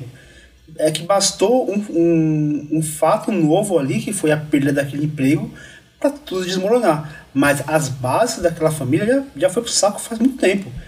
Então eles viviam de uma imagem. Tanto que ele chega na casa, da, da na, na, casa dele, ele entra pelos fundos, ele faz todo, todo um marabarismo lá louco para poder manter essa imagem. Né? Então diz muito também sobre essa, essa imagem do homem provisor que ele precisa transmitir para a família dele, para além do, do sustento mesmo, mas manter a imagem também para ele é importante e como quer prover o dinheiro, mas não quer prover a atenção, o afeto, é, a presença ali com o filho, né? É, descobriu que tem um, um, um, filho gênio da música e por uma série de questões, de convenções sociais e de crenças, e eu acho que no caso dele, muito por causa da questão financeira, né? Querer descredibilizar e, e desestimular o talento do filho, assim. E a mesma coisa com o filho mais velho também, né? Que vê como a única saída ir embora para uma guerra, assim, se alistar na guerra, uma guerra que nem é do, do país dele, assim, porque ele enxerga nessa, nesse pessimismo e nessa depressão gigantesca que existe ali na sociedade japonesa que fica bem claro no discurso dele, né? Eu tô indo embora lutar por uma guerra pelos Estados Unidos, mas para proteger você, meu pai, minha mãe, para proteger o meu país, assim, para não ser como vocês. Ele fala para os pais, né? Vocês não fazem nada, nem por mim, nem, meu, nem pelo meu irmão, nem pelo meu país. Eu vou fazer alguma coisa, né? Eu não vou ficar aqui vivendo essa vida medíocre, né? Isso é muito doido. É, tem uma uma coisa que eu acho legal nesse filme, que é a, a logo em que a esposa desse patriarca, né, descobre que enfim, que ele perdeu o emprego, de que ele estava mentindo para ela, tudo mais, assim, ela embarca numa jornada pessoal, assim, que até então o filme não tinha dado a atenção devida para essa personagem, né? É, e ela, de repente, assume as rédeas do filme. E eu acho que o filme ganha muito com isso, né? Que é quando ela resolve sair, assim, ela enfim, vai para qualquer lugar, assim, e encontra um, um cara, assim. Ah, não, na, na real. Pelo, pelo ela contrário. sofre um assalto. Ela sofre, é isso, ela sofre um assalto dentro de casa desse cara. E esse cara que Mas aí rola uma síndrome de Estocolmo. É, é. E esse cara que força ela a, a, a sair com, um carro para algum lugar qualquer. E quando, mas o para mim, a, a, óbvio que é a assalto é, é, é, incrível, assim, é muito, é muito engraçada, é muito engraçada também. Mas quando ela chega lá, é, quando, quando eles estão no carro, fazem essa viagem louca, passam pelo shopping, ela cruza com o marido, não entende nada, ao mesmo tempo entende tudo e, e segue, vai para aquela para aquela praia, né? E eles têm aquele diálogo. Eu acho aquilo a alma do filme, assim. É aquela personagem se dando conta de que tá numa fantasia, assim, de que tá vivendo um conto de fadas que não é real, né? E nossa, a cena dela mergu... entrando na água à noite, né? É bem impactante mesmo. Não, demais. Assim. Quando ela tá no mar. É. E eu acho que isso é, é é um, é, acho que é o que, que junta né, todas as peças, assim, porque depois a gente vai ver lá o, uh, o, o cara né, se debatendo com mais uma questão é, importante para a sociedade japonesa, né, a questão da, da honestidade, né? Ele encontra um dinheiro no banheiro e ele meio que fica ali, o primeiro ímpeto dele é de roubar esse dinheiro, né? E depois ele começa a se debater com o fato de que ele está sendo um monstro, né? De que ele está indo contra todos os princípios que ele sempre acreditou. E, e ele meio que se arrepende, quer voltar, mas, enfim, ele é punido, né? Por tudo isso, assim, ele é atropelado, quase morre, é, fica ali na, Não, na O recém-amigo dele, o recém-amigo dele comete suicídio comete um homicídio, suicídio, né? Aham. Que é uma coisa bizarra também. É, algo que poderia ter É, que é Uma bola algo, de é neve. algo que, é, infelizmente, é algo muito recorrente na, no Japão, né? A gente vê, até hoje a gente vê muitos casos disso, de, de pessoas que perdem o emprego, não conseguem se recolocar, porque eles têm muito essa coisa, talvez eu esteja falando uma, uma bobagem aqui, mas pelo que eu entendo, eles têm muito essa coisa da honra. A honra é em primeiro lugar, tipo, a morte é antes da desonra. Então, um, um homem que se sente desonrado é o fim do, é o, é fim do mundo pra eles, é o fim da vida, tá ligado? Então, é, é- Lá, no- eu não sei, eu não sei se é em Tóquio, mas tem um bosque lá, o Kigahara, que é, que é tipo o bosque do é suicídio, que, que já é um lugar conhecido, assim, que as pessoas vão pra. Tanto que na cena que, que você comentou, Mari, que a, que a personagem ela entra no mar, é, eu imaginei que ela pudesse se matar ali naquele momento. Eu falei, será, cara? Será que vai- o filme vai, vai acabar indo pra esse lado?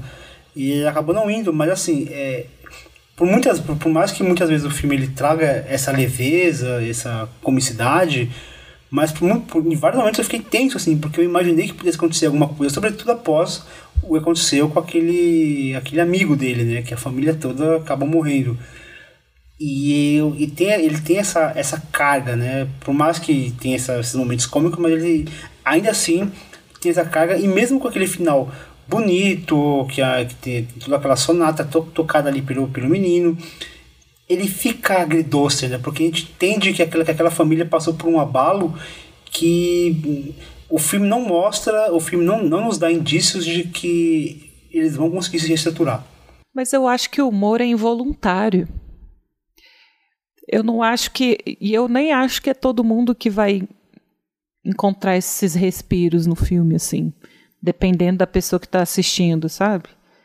É, mas é porque eu enxergo em algumas atitudes, principalmente do pai, da situação ser tão absurda, até mesmo no caso da mãe ali, dela lidar tão bem com uma questão de assalto e dela ver nessa, nessa, né, nesse assalto uma oportunidade de fugir, mesmo que por algumas horas daquela realidade dela, e ela se entrega nessa fantasia de fuga, sabe? A forma como ela abre o capô do, do, do conversível.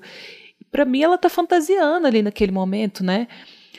Ela dirigindo, ela tirou a carteira só para ter um documento com foto, tipo assim, ela não era nem intenção dela dirigir. É, foi um momento de, é, foi um momento de libertação dela, Sim, né? então, que triste, né? Ela ter que se aliar com um criminoso que invadiu a casa dela para ter esse momento de liberdade que ela não consegue ter ao lado do marido e ao lado dos filhos, né? É, e por fim você tem aquela cena final, que é o concerto, né? O, o, o concerto do filho, né? Tocando tocando piano, né? Fazendo ali o teste, né? na verdade, né? Para entrar numa, numa escola de, de música e, e você encontra essa e ele de fato é junta. genial, né? Nossa, é, o menino é bom demais.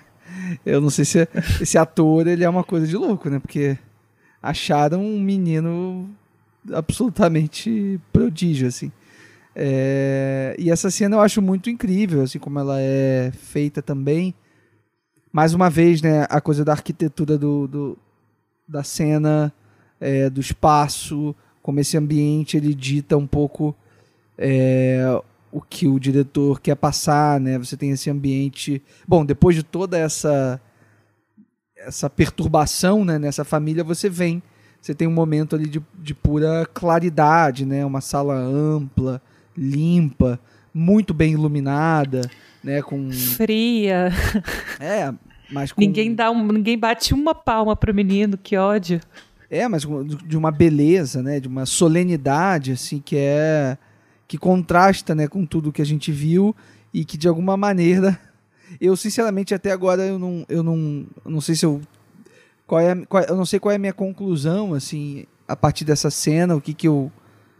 O que, que eu apreendo, assim, a partir dela, né? A não ser uma espécie de.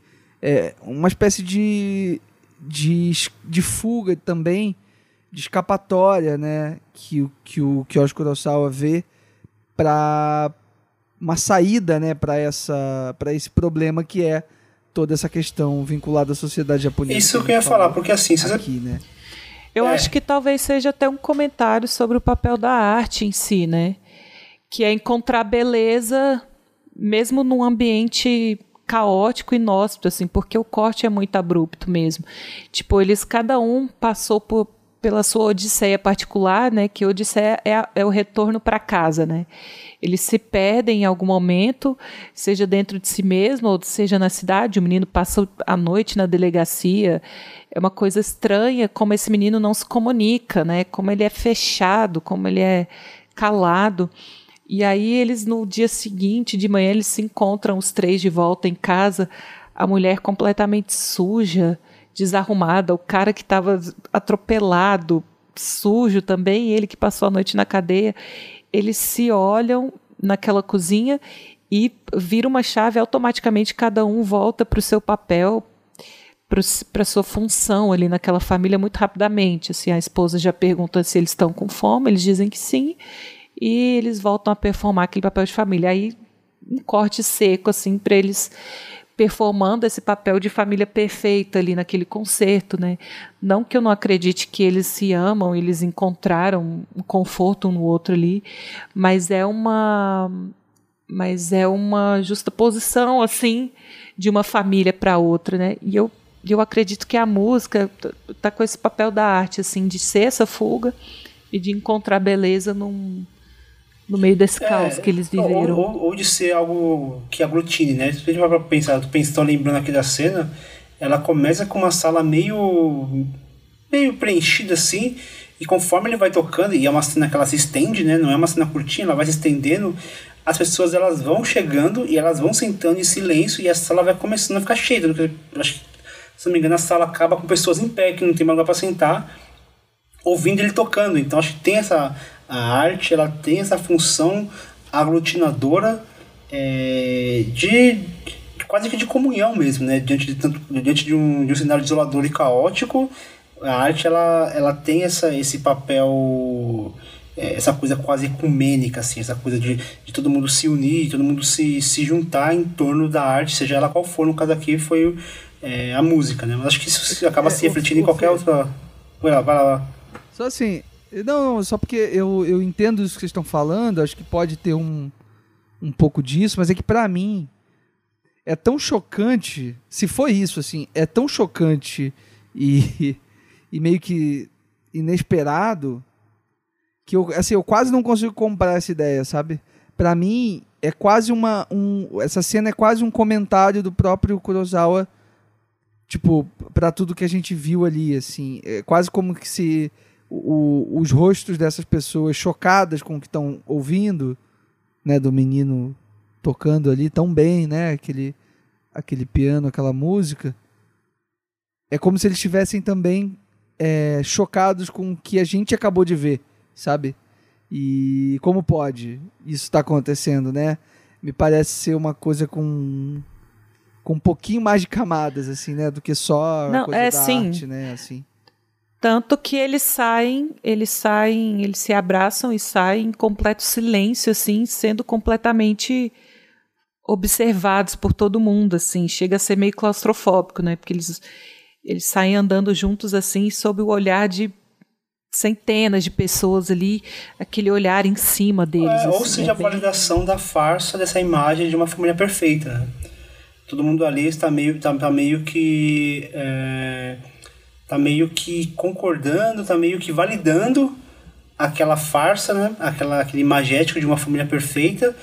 Todo mundo sabendo que, que não é, porque todo mundo, assim, a história se faz, a gente tá vendo acompanhando a história de um personagem só, de uma família, mas acredito que de alguma forma isso se reflete nas outras famílias também, e que de alguma forma naquele momento todo mundo entende que faz parte do da mise-en-scène da, daquela sociedade, tá? faz parte do espetáculo daquela sociedade, esses momentos que validam né, essa farsa, essa coisa da, uma família desestruturada, mas que ali naquela apresentação todo mundo se beija, todo mundo se abraça, todo mundo vai junto para casa, ela vai fazer a janta, o marido vai fingir que trabalha e a criança vai continuar a busca do sonho dela de tocar, de tocar piano num grande conservatório. Ou seja, a, a aparência de uma família perfeita se mantém, né?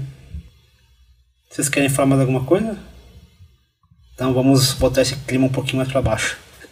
eu a gente já falou bastante de, de desse, desse filme de horror não horror que a gente acabou de comentar.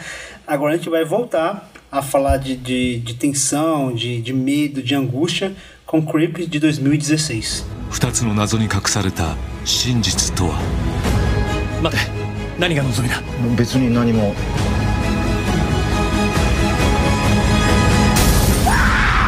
安子俺が全力で君を Chamado 守る por um antigo colega, Takakura, um ex-detetive, passa a investigar o caso de uma família desaparecida há seis anos. Ele acompanha as memórias de Saki, uma única sobrevivente da família. Enquanto isso, o detetive e sua esposa se mudam para um novo bairro onde seu vizinho, Nishino, apresenta um comportamento suspeito. E aqui é, é- eu acho que esse filme acaba conversando um pouquinho com o primeiro filme da pauta, que foi A Cura, né? Porque tem essa coisa do, do, do controle mental, da influência, do mal interno, daquela coisa de do, do assassino que não mata, mas induz alguém a matar. Acaba tendo, tendo um, um- uma rima temática assim entre os dois filmes. Cara, pra mim esse filme tem um dos melhores comentários assim sociais mesmo que o Kurosawa fez, que ele meio que tateou nos outros filmes, mas não ele ele trabalha de forma bem frontal aqui nesse filme, e eu acho que meio que se encaixa em maior e menor grau em outras sociedades também, que não as japonesas, né? Que é a questão da proximidade geográfica mesmo, né? É, em vários momentos ele vai falar isso com todas as letras, assim, da proximidade das casas é, no Japão e mesmo mudando de um bairro para o outro, assim, de um bairro mais pobre, mais marginalizado, mais afastado, é, que é uma coisa que meio que faz parte do modus operandi, né, desse serial killer, que ele vai tomar partido dessa proximidade que tem nas casas do Japão é, para se aproximar e para se aproveitar dos vizinhos, né, e cometer os crimes dele, assim. E ao mesmo tempo que é uma coisa meio óbvia, assim, se você tem umas casas tão próximas umas das outras, a princípio poderia facilitar, é, che- chega a ser meio que um paradoxal, porque a gente sabe que por mais que o Japão, a gente conhece que as, as casas são pequenas, as- os apartamentos são pequenos, são, as- os prédios são muito coladinhos um no outro, como já acontece em várias cidades aqui no Brasil, né? A gente sabe que o, que o distanciamento social é muito grande. Então a gente tem esse casal que está com uma promessa de, de ascensão social, assim, por mais que o detetive tenha se aposentado, eles estão buscando uma vida melhor para os dois, né? Então eles se mudam para um bairro assim mais familiar, mais, mais residencial, para uma casa muito boa, para buscar uma vida mais tranquila, onde ele vai estar mais presente em casa com a esposa, vai ter um trabalho menos traumático do que ficar correndo atrás de, de serial killer, né? E existe essa ideia, essa tentativa de ascensão, não sei se de ascensão social, mas talvez de buscar uma estabilidade e um, um padrão de vida melhor. E eles vão para um bairro onde as pessoas se recusam a se, se relacionar. Então, seja no apartamentinho, ou seja numa casa, num bairro residencial, as pessoas não querem se relacionar. E aí, a única pessoa que, ao, com algum custo, aceita se relacionar com eles, calha de ser um serial killer, assim. Quais são as, as probabilidades disso acontecer, sabe? Então, eu amo esse comentário que ele faz. É, sobre essa proximidade das casas, ao mesmo tempo que existe um distanciamento social muito grande, de os vizinhos não quererem se conhecer, de não quererem é, socializar e se comunicar, e ao mesmo tempo ser justamente esse o modus operandi do serial killer, né? Se aproximar do vizinho, que tem uma proximidade com o quintal, onde, onde ele consegue observar a casa da pessoa, e se aproveitar desse, desse gap é, que existe na sociedade japonesa, né? Se aproveitar dessa falha que existe nessa sociedade, que é das pessoas não, não serem amigas nem conhecidas dos seus vizinhos e não conhecerem as pessoas no bairro, e de repente, e se eu usar disso, se eu tomar partido disso para cometer meus crimes, assim. Então isso leva para uma série de outras é, discussões assim, e aí vem tem essa, é, essa camada dessa discussão da, de como funcionam as casas e o relacionamento das pessoas, com esse molho que ele sempre põe nos filmes, né? Que é o que o Fernando falou, assim, da paranoia completa, de dessa desconfiança, de ao mesmo tempo que você quer ser educado e, e, e, e amigável com seu vizinho, você leva presentes, ao mesmo tempo você acha ele estranho, você não quer ele dentro da sua casa. E esse clima estranho que se cria e também tem todo esse, esse pano de fundo da, da investigação, né, do, do crime anterior, assim, como as histórias se interligam, que dá uma, uma sensação também de thriller, de uma coisa meio no ar, que eu adoro. E, para mim, o que torna o filme mais delicioso de tudo é esses alívios cômicos que tem assim no meio de a gente ter um serial killer tão caricato que a gente só descobre que é um serial killer depois, né? e que de fato a gente não sabe se dá para usar essa palavra serial killer, porque a maioria dos crimes que a gente viu não foram cometidos por ele. Ele induziu outras pessoas a, a cometer, mas por ser uma pessoa tão esquisita, assim, fisicamente e comportamentalmente, é, de comportamento ser tão estranha, também acaba tornando as situações é, é, risíveis, né? o jeito dele andar, o jeito dele falar, ser tão estranho, né? E o fato dele tentar dar em cima da esposa do cara e a gente saber que ele não tem a mínima chance, é tão é tudo tão estranho que chega a ser engraçado, né? E aí é um filme que ao mesmo tempo existe essa tensão crescente, como uma bola de neve, você enxerga uma coisinha que está meio fora do lugar e essa bola vai crescendo, vai crescendo e as coisas vão degringolando e ao mesmo tempo ele consegue pôr esses respiros assim de uma coisa meio estranha, meio tragicômica para você pensar, será que isso é verdade mesmo? Será que é paranoia? Será que está acontecendo ou não? Eu adoro Creep, não sei se deu para perceber. eu, adoro, eu, adoro, também. E a gente está falando daqui do mesmo.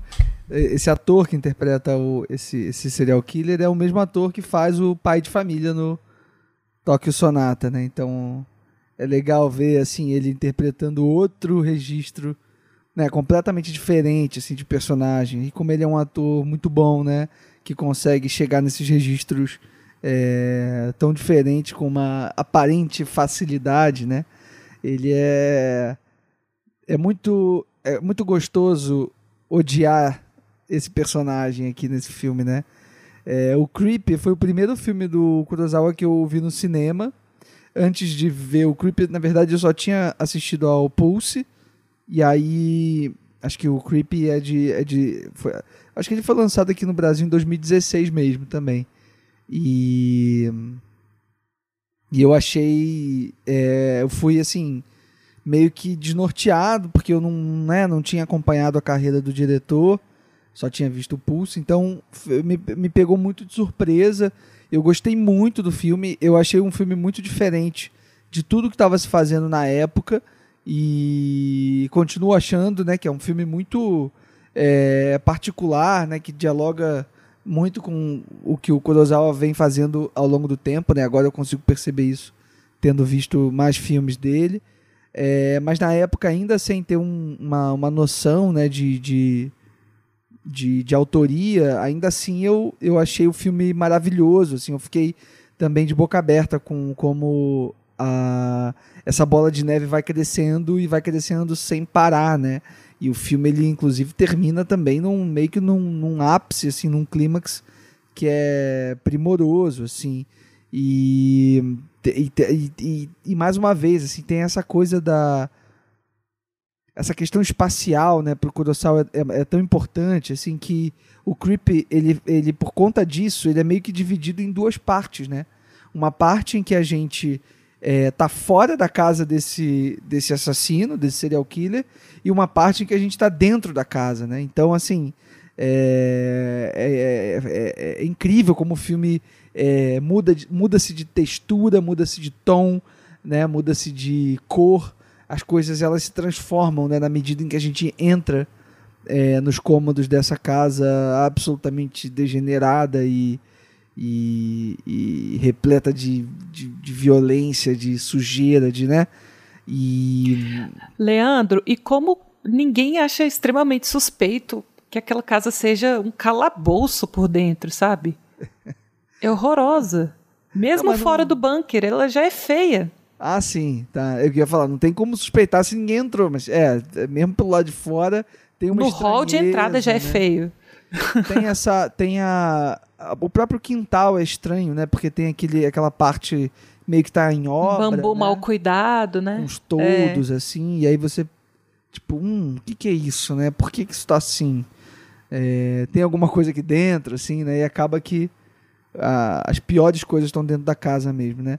E o, e, e o que eu gosto também muito nesse filme é como o Kurosawa ele estrutura, né, o filme num paralelo entre a vida é, do, do, do, do homem, né, do, do marido, que está ali, é, de alguma maneira, retornando à vida de policial, de detetive, é, não conseguindo deixar para trás isso que ele tanto gosta de fazer, por maior mal que isso tenha causado a ele.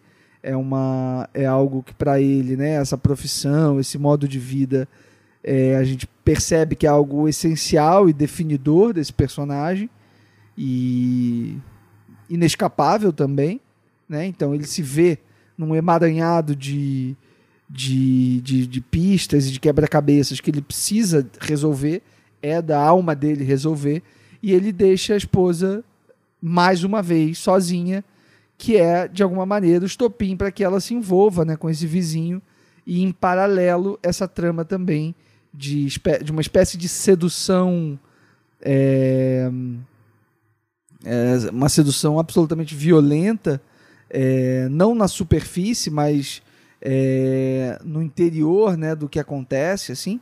É óbvio que depois a gente percebe que na verdade esse serial killer para conquistar e seduzir as pessoas, ele não simplesmente usa de hipnose, como o nosso amigo hipnólogo lá do Acura, mas ele usa de, de droga mesmo, assim, ele injeta é, algum...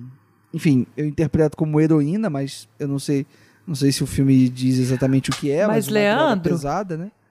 Oi. Mas parte da sedução dele é, vem desse, desse faro de predador que ele tem de, de, de identificar as, as, as fraquezas Não, sem da pessoa. dúvida. assim. sem dúvida ele tem um ele carisma entende- e uma lábia fora do normal. Ele é estranho, assim. mas ele seduz desse jeito também, porque ele entende que, ele é uma mulher, que ela é uma mulher que fez o bombom e que ela gosta de cozinhar para as pessoas, que ela tem uma carência.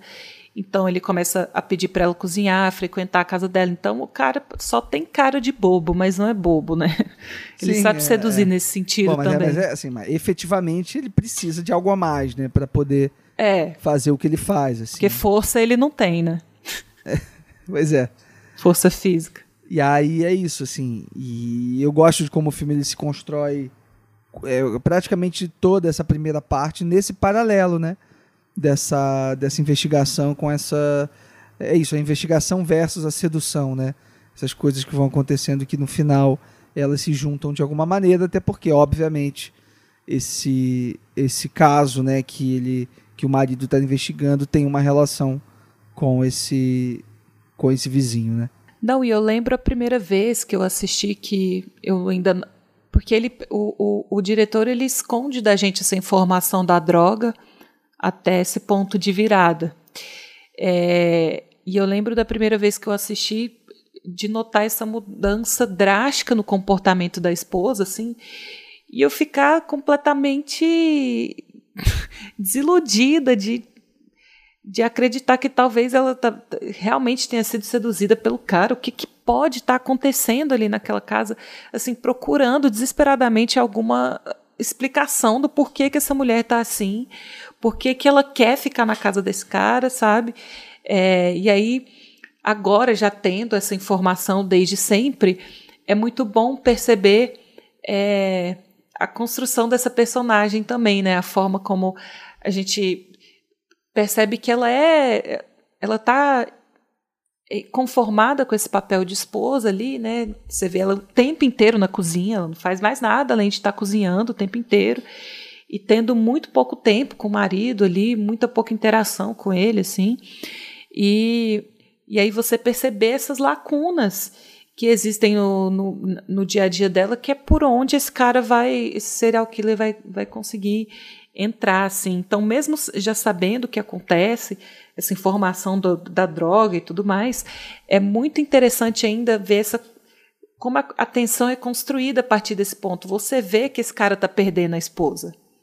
Você não, você pode até saber com o que, assim, se é com droga ou o que seja, mas existia essa, sim, sim. essa fraqueza no relacionamento deles. Você vê que ela está eu acho que, eu acho que a questão da droga é, um, é uma ferramenta que eu, eu acredito que o Kurosawa coloca para trazer para uma realidade mais palpável, para não ficar muito no subjetivo, para não ficar muito numa coisa hipnótica como foi no no eu no Pulse não, quando foi no no, no primeiro filme da Paula. A cura. No cura.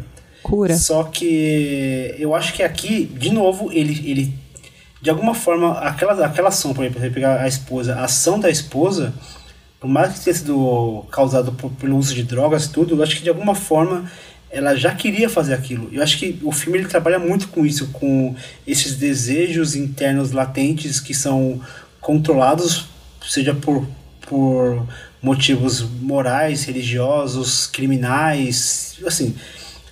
É, eu acho que, acho que lida muito com, com, essa, com essa, essa violência que é inerente do ser humano, ou essas esses códigos morais que de alguma forma eles são controlados de, de, de uma maneira ou de outra e que no momento em que você consegue se libertar dessa, desses, dessas amarras, você consegue demonstrar o seu verdadeiro ser.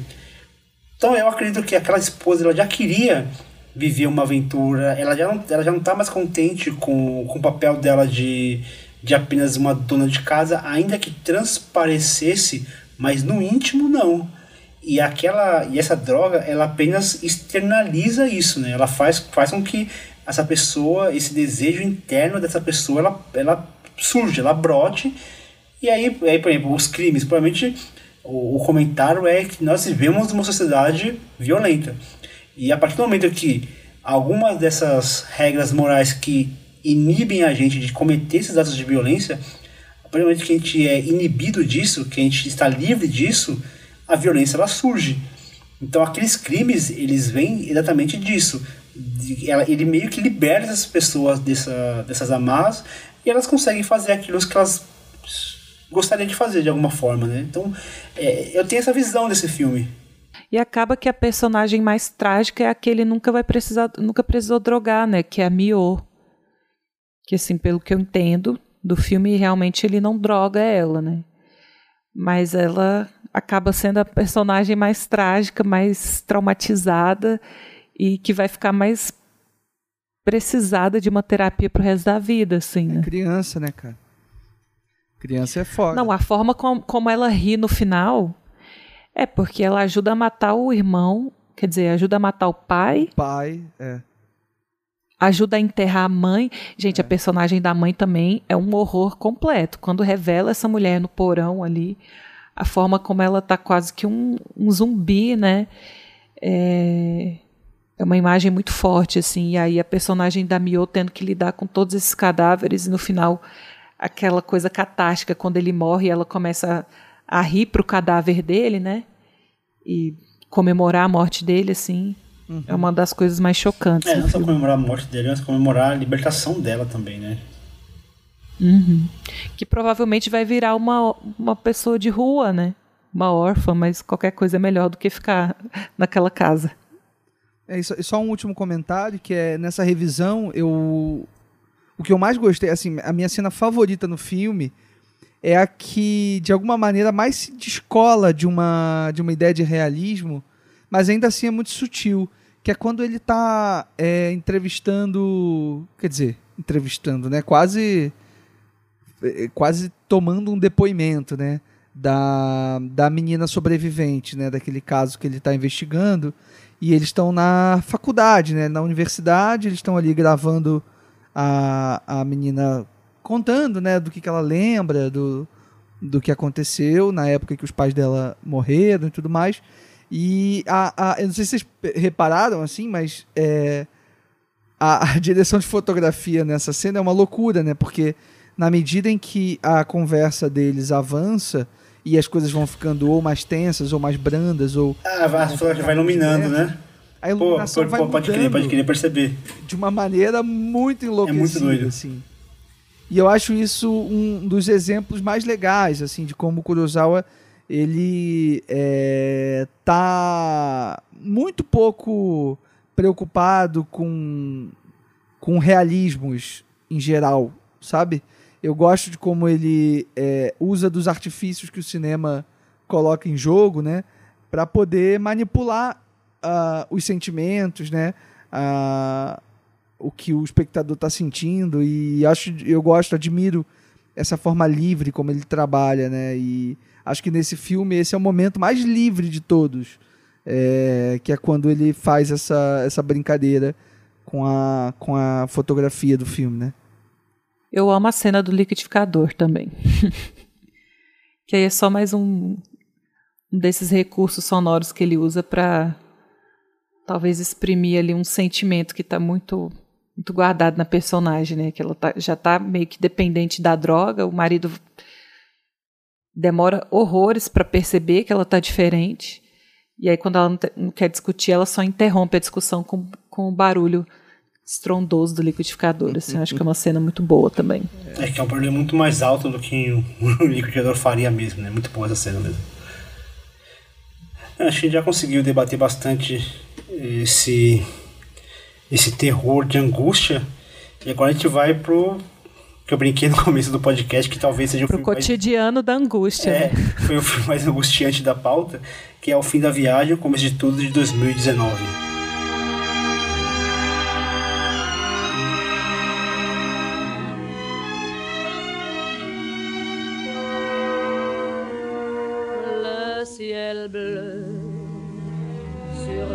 S'effondrer et la terre bien s'écrouler. Yoko, uma jovem japonesa, vê sua natureza cautelosa ser testada quando viaja ao Uzbequistão para filmar o último episódio de seu programa de variedades de viagens. Cara, esse, esse filme me pegou muito desprevenido, assim, porque eu tinha visto, eu lembro, acho que foi o primeiro filme que eu assisti na MUBI, quando quando eu assinei a MUBI, e assim, só deixei lá, tava, MUBI é muito legal isso, porque você já tem uma curadoria, então você não fica procurando muitos filmes, né? O que apareceu lá você vê. E esse foi o primeiro filme de- dessa experiência que eu tive e me pegou muito desprevenido assim, porque eu não imaginaria que esse filme caminharia para onde ele caminhou assim. É de uma angústia essa essa pessoa perdida no lugar, é, sem comunicação, sem é, garantia, sem segurança, sem é, entendimento da, do, do que é aquela, aquela cultura, aquele local, aquilo me deu uma angústia, me deu um- uma sensação ruim, assim, de, de ver ela se expondo daquele jeito e aquela cena dela no, naquele brinquedo lá, daquele parque de diversão, aquilo me causou um mal-estar de ver ela daquele jeito. E assim, ela daquele jeito tentando curtir a viagem ou tentando demonstrar, e para mim isso que é mais pesado, assim, ela tentando Nossa, demonstrar super vulnerável, né? isso, e ela precisando performar ali e sorrir e, e falar o quão bom é aquela comida e o quão bom são aqueles lugares, aqueles passeios. É, é, é angustiante, cara. É isso. Eu O acho que é um- me causou essa angústia. Eu- Eu acho um exercício super interessante, assim, por esse olhar, assim, de você acompanhar uma pessoa turistando. Porque não existe uma fórmula de você turistar, né? Se é que existe esse verbo. Não sei se ela tá Cada um turistando. quando tá. Então, é. é. essa questão, porque. Não, mas alguma é- f- eu- é, De alguma forma ela não tá Ela, ela está turistando. tentando, Fernando, turistar. Eu acho que ela tá Essa é questão. performando um, um, um turismo, assim. Eu Acho que, isso, que, isso que me pega. Eu acho que ela tá o tempo inteiro tentando performar, mas ela mesma, ela não tá curtindo aquilo, em momento algum. É, essa Uhum. Eu mim é a acho questão. que. É porque, porque eu acho que tem três coisas. eu Só acho tentando que eu- desanuviar rapidinho a, a coisa. Então, Acho que tem três coisas. Acho que a performance, com certeza, é um assunto fundamental pro, pro filme.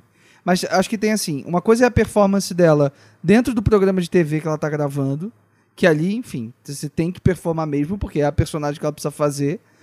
Acho que tem uma segunda camada de performance que é como ela lida com as pessoas que ela trabalha, né? Porque ela tá ali numa constante ansiedade de manter esse emprego, de né, responder a, a, a ideia que os outros fazem dela, né, como profissional, como apresentador, e aí tem várias coisinhas que né, incomodam ela, de machismo e tudo mais. E tem uma terceira coisa, que aí eu acho que é o que a Marina tá tentando dizer, que é onde que ela, ela a verdadeira ela, se encontra nessa história toda, assim.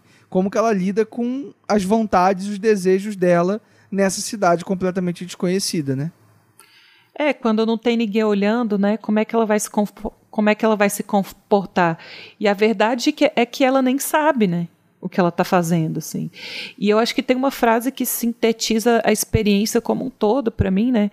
Que é quando ela parte numa numa é, fuga policial completamente desnecessária, assim, que de novo parte para o tragicômico, né? Porque ela corre dos policiais por causa da barreira linguística ali, e também por causa de uma ignorância que quase beira a xenofobia assim, em alguns momentos, né? Porque ela lida com aquela cultura de uma forma tão extrema em alguns, algumas vezes, né? Que ela começa a fugir dos policiais, ela vai para debaixo de uma ponte ali, o policial estende a mão para ela e ela vai para a delegacia e o policial pergunta para ela, né, o delegado, do que que você tem tanto medo? A gente é tão assustador assim, e eu acho que é uma pergunta que paira é, na cabeça dela durante o filme inteiro, assim, do que que essa, do que que essa menina tem tanto medo, sabe? E aí o filme vai brincar com essa pergunta, porque em alguns momentos realmente ela tem que estar com medo, isso causa medo na gente, porque tem algumas situações em que ela se coloca que são extremamente assustadoras e talvez nem ela perceba, e são os momentos em que de fato ela devia estar com medo, e já em outras situações em que ela devia tratar de uma forma tranquila, dialogar, uma coisa mais casual, ela se vê completamente neurótica e desesperada, assim. Então, é uma é um estudo de personagem muito interessante, assim, tentar entender o que se passa na cabeça dessa menina, assim, porque ela por que, que ela tem tanto medo? Por que, que ela age da forma como ela age, assim? E, ao mesmo tempo, é, vendo esses, esses, essas questões do, do, contexto, essas questões sociais que contribuem um pouco para essa fobia, é, para esse comportamento completamente errático dela, né? E eu acho que um, um, os únicos momentos em que ela é ela mesma é quando ela está conversando com o namorado, assim. Que eu consigo ver que ela não está performando tanto. Ela responde a mensagem ali no celular e tanto é que quando existe uma uma possível morte desse namorado, ela desaba completamente, ela fica completamente desesperada, assim. É, mas é isso, é um filme que traz de novo essa questão, o medo do ordinário, né? como as situações mais corriqueiras assim de um dia a dia, de uma viagem pode ser completamente assustadoras e até que ponto pode ser paranoia também, né? Esse medo é real mesmo ou é você que está transformando uma coisa simples numa coisa é, gigante, sei lá. Mas para mim foi uma experiência de, de medo, desespero e de tentar entender por quê, de onde esse medo está vindo, onde está realmente a fonte desse medo, dessa insegurança, assim, para onde está levando essa menina. Eu, tinha, eu fico pensando, eu, eu, eu, assim, eu fiquei pensando. É, eu não consigo, durante o filme eu não fiquei pensando muito nessa coisa de onde vem o medo, porque me parecia algo muito. algo muito. Assim, é, muito, muito rasteiro, assim. Talvez eu tivesse até pensado desse, dessa forma que você pensou, talvez eu até tivesse tido uma outra leitura do filme.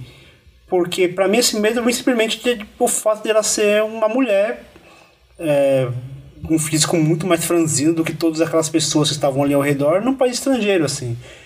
Mas faz sentido, porque talvez fosse um medo, ainda mais o fato de ela trabalhar com aquilo. Imagino que ela trabalhasse com aquilo há mais tempo, já tivesse feito outras, outras viagens é, talvez ela não tivesse que ter tanto medo assim, uma vez que ela já trabalha com isso há mais tempo, né? Afinal, ela tá gravando ali o último episódio do programa. Então tiveram outros episódios, né? Mas é interessante pensar nisso, né? De onde, que, de onde surgiu esse, esse pânico que, que, que a travava tanto a ponto de impedir que ela conseguisse exercer a, o, o trabalho e criasse algumas paranoias, né, na cabeça dela. Eu acho que tem até um medo de viver, assim, né? Porque em certa altura do filme a gente entende que ela não faz o que ela ama, que na verdade ela quer ser cantora. E tem esse ponto de virada, assim, que ela, depois que ela passa um sufoco lá e depois ela acaba é, se vendo no teatro, e tem aquele momento musical lá que ela canta Edith Piaf, que é bem bonito, inclusive, é, que é quando ela decide que vai viver aquilo que ela deseja, né? Que ela vai deixar o medo de lado e tentar correr atrás da felicidade dela, do sonho dela. E aí a gente tem até essa metáfora visual ali do, do bode, né?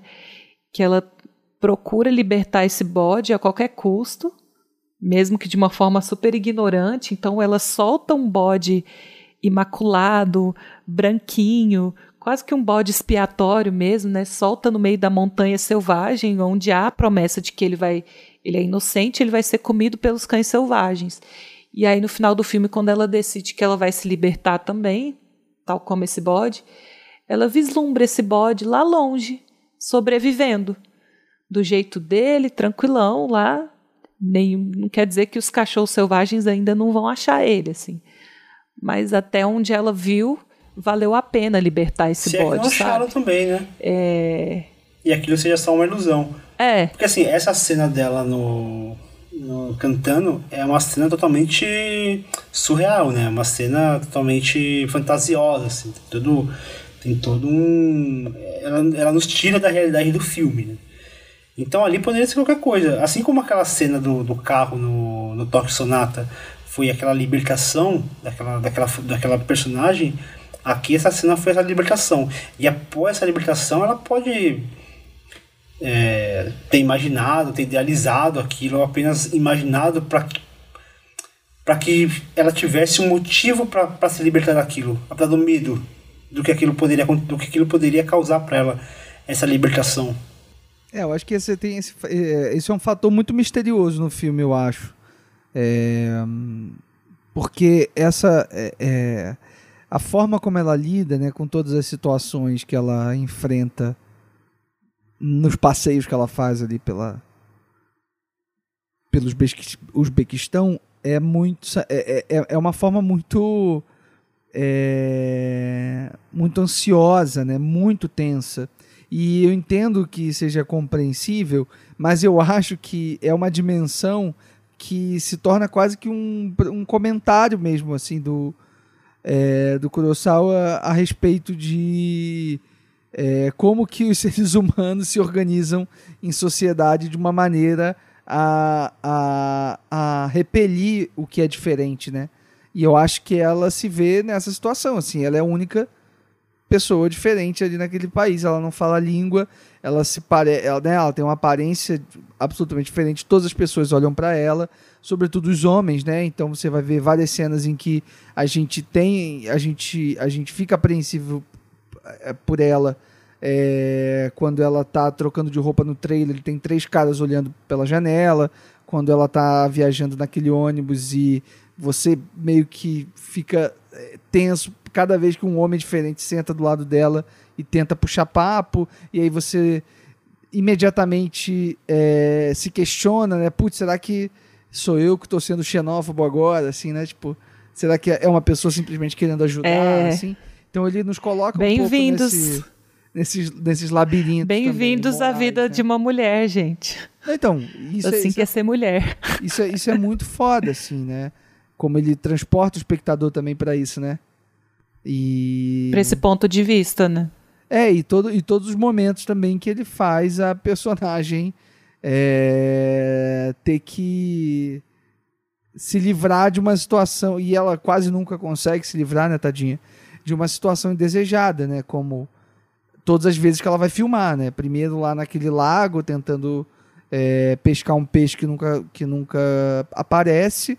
E os Uma caras lenda, né? ficam ali, né? Dizendo, ah, não, você não consegue pescar porque você é mulher. Só homens que conseguem pescar esse peixe, não sei o que, que você está fazendo aqui. E aí depois lá no parque de diversões, que ela fica rodando naquele brinquedo maluco, né? A ponto de vomitar. É... Comendo arroz cru.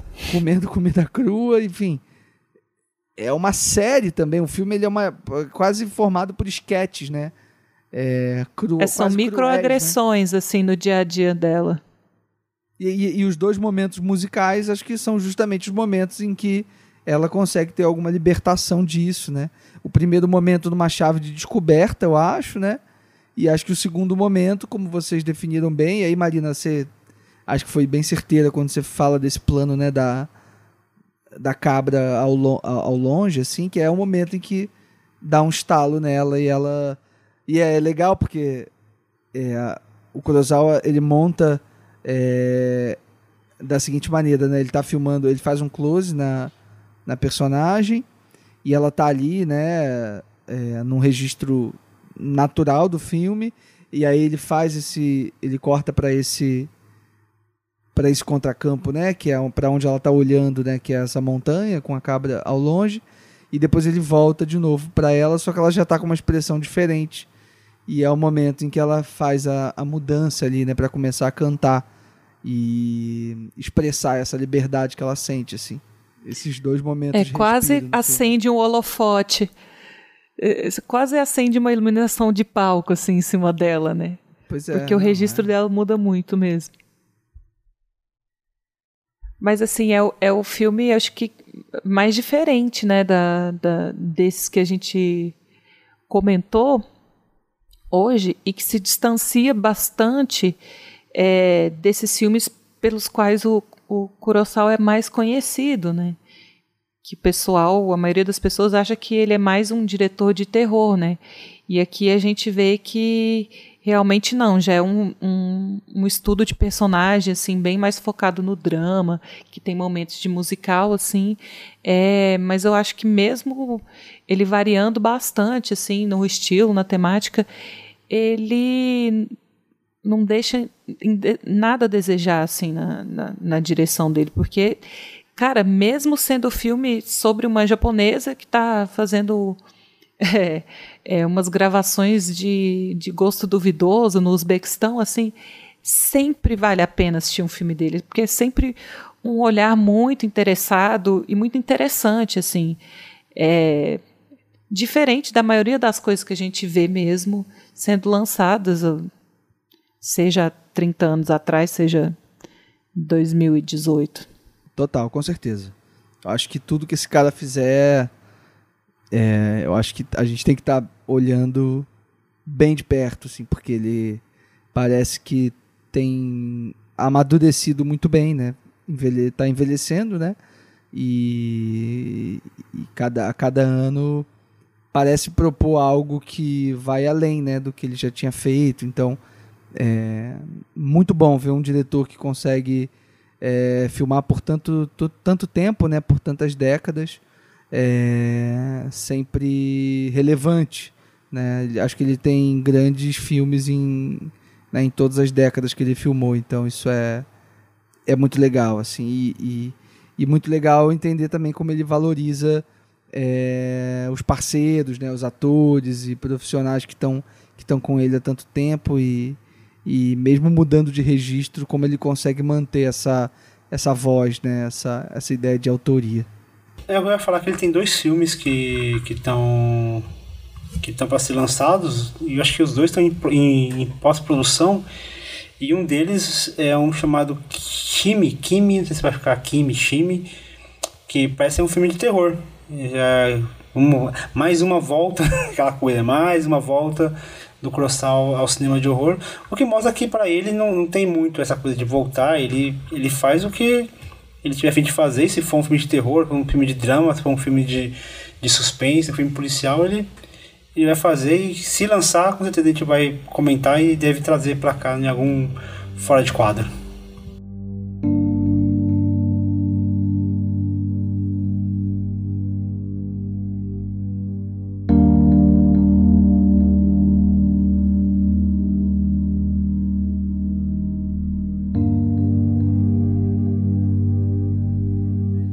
Plano sequência ele vai chegando ao seu fim, mas antes de cada um fazer as suas considerações finais e falar seus top 3 dos filmes do, do Kurosawa, eu queria primeiro agradecer todo mundo que mandou feedback, mandou, mandou recado, todo mundo que não abandonou a gente, mesmo depois de ter ficado um tempinho aí sem lançar. Sobretudo quem Ah, comenta. como que abandona depois de um Clint Eastwood? Isso que eu ia falar, o, o programa do Clint foi um sucesso absoluto e te agradecer a todo mundo que participou, ao Diego que participou com a gente aqui também, e todo mundo que mandou mensagem pra gente falando sobre. e pediu o Clint, né? A gente, a gente brincou que o ano passado foi um ano que a gente pagou todas as promessas que a gente tinha feito, ainda ficou alguns para trás, mas em breve a gente vai, a gente vai lançando aos poucos. E sempre lembrando que você pode votar no seu filme favorito da pauta lá no Spotify e também ajudar a montar o top 3 dos ouvintes. Então corra lá e escolha o seu filme preferido dentre esses da pauta.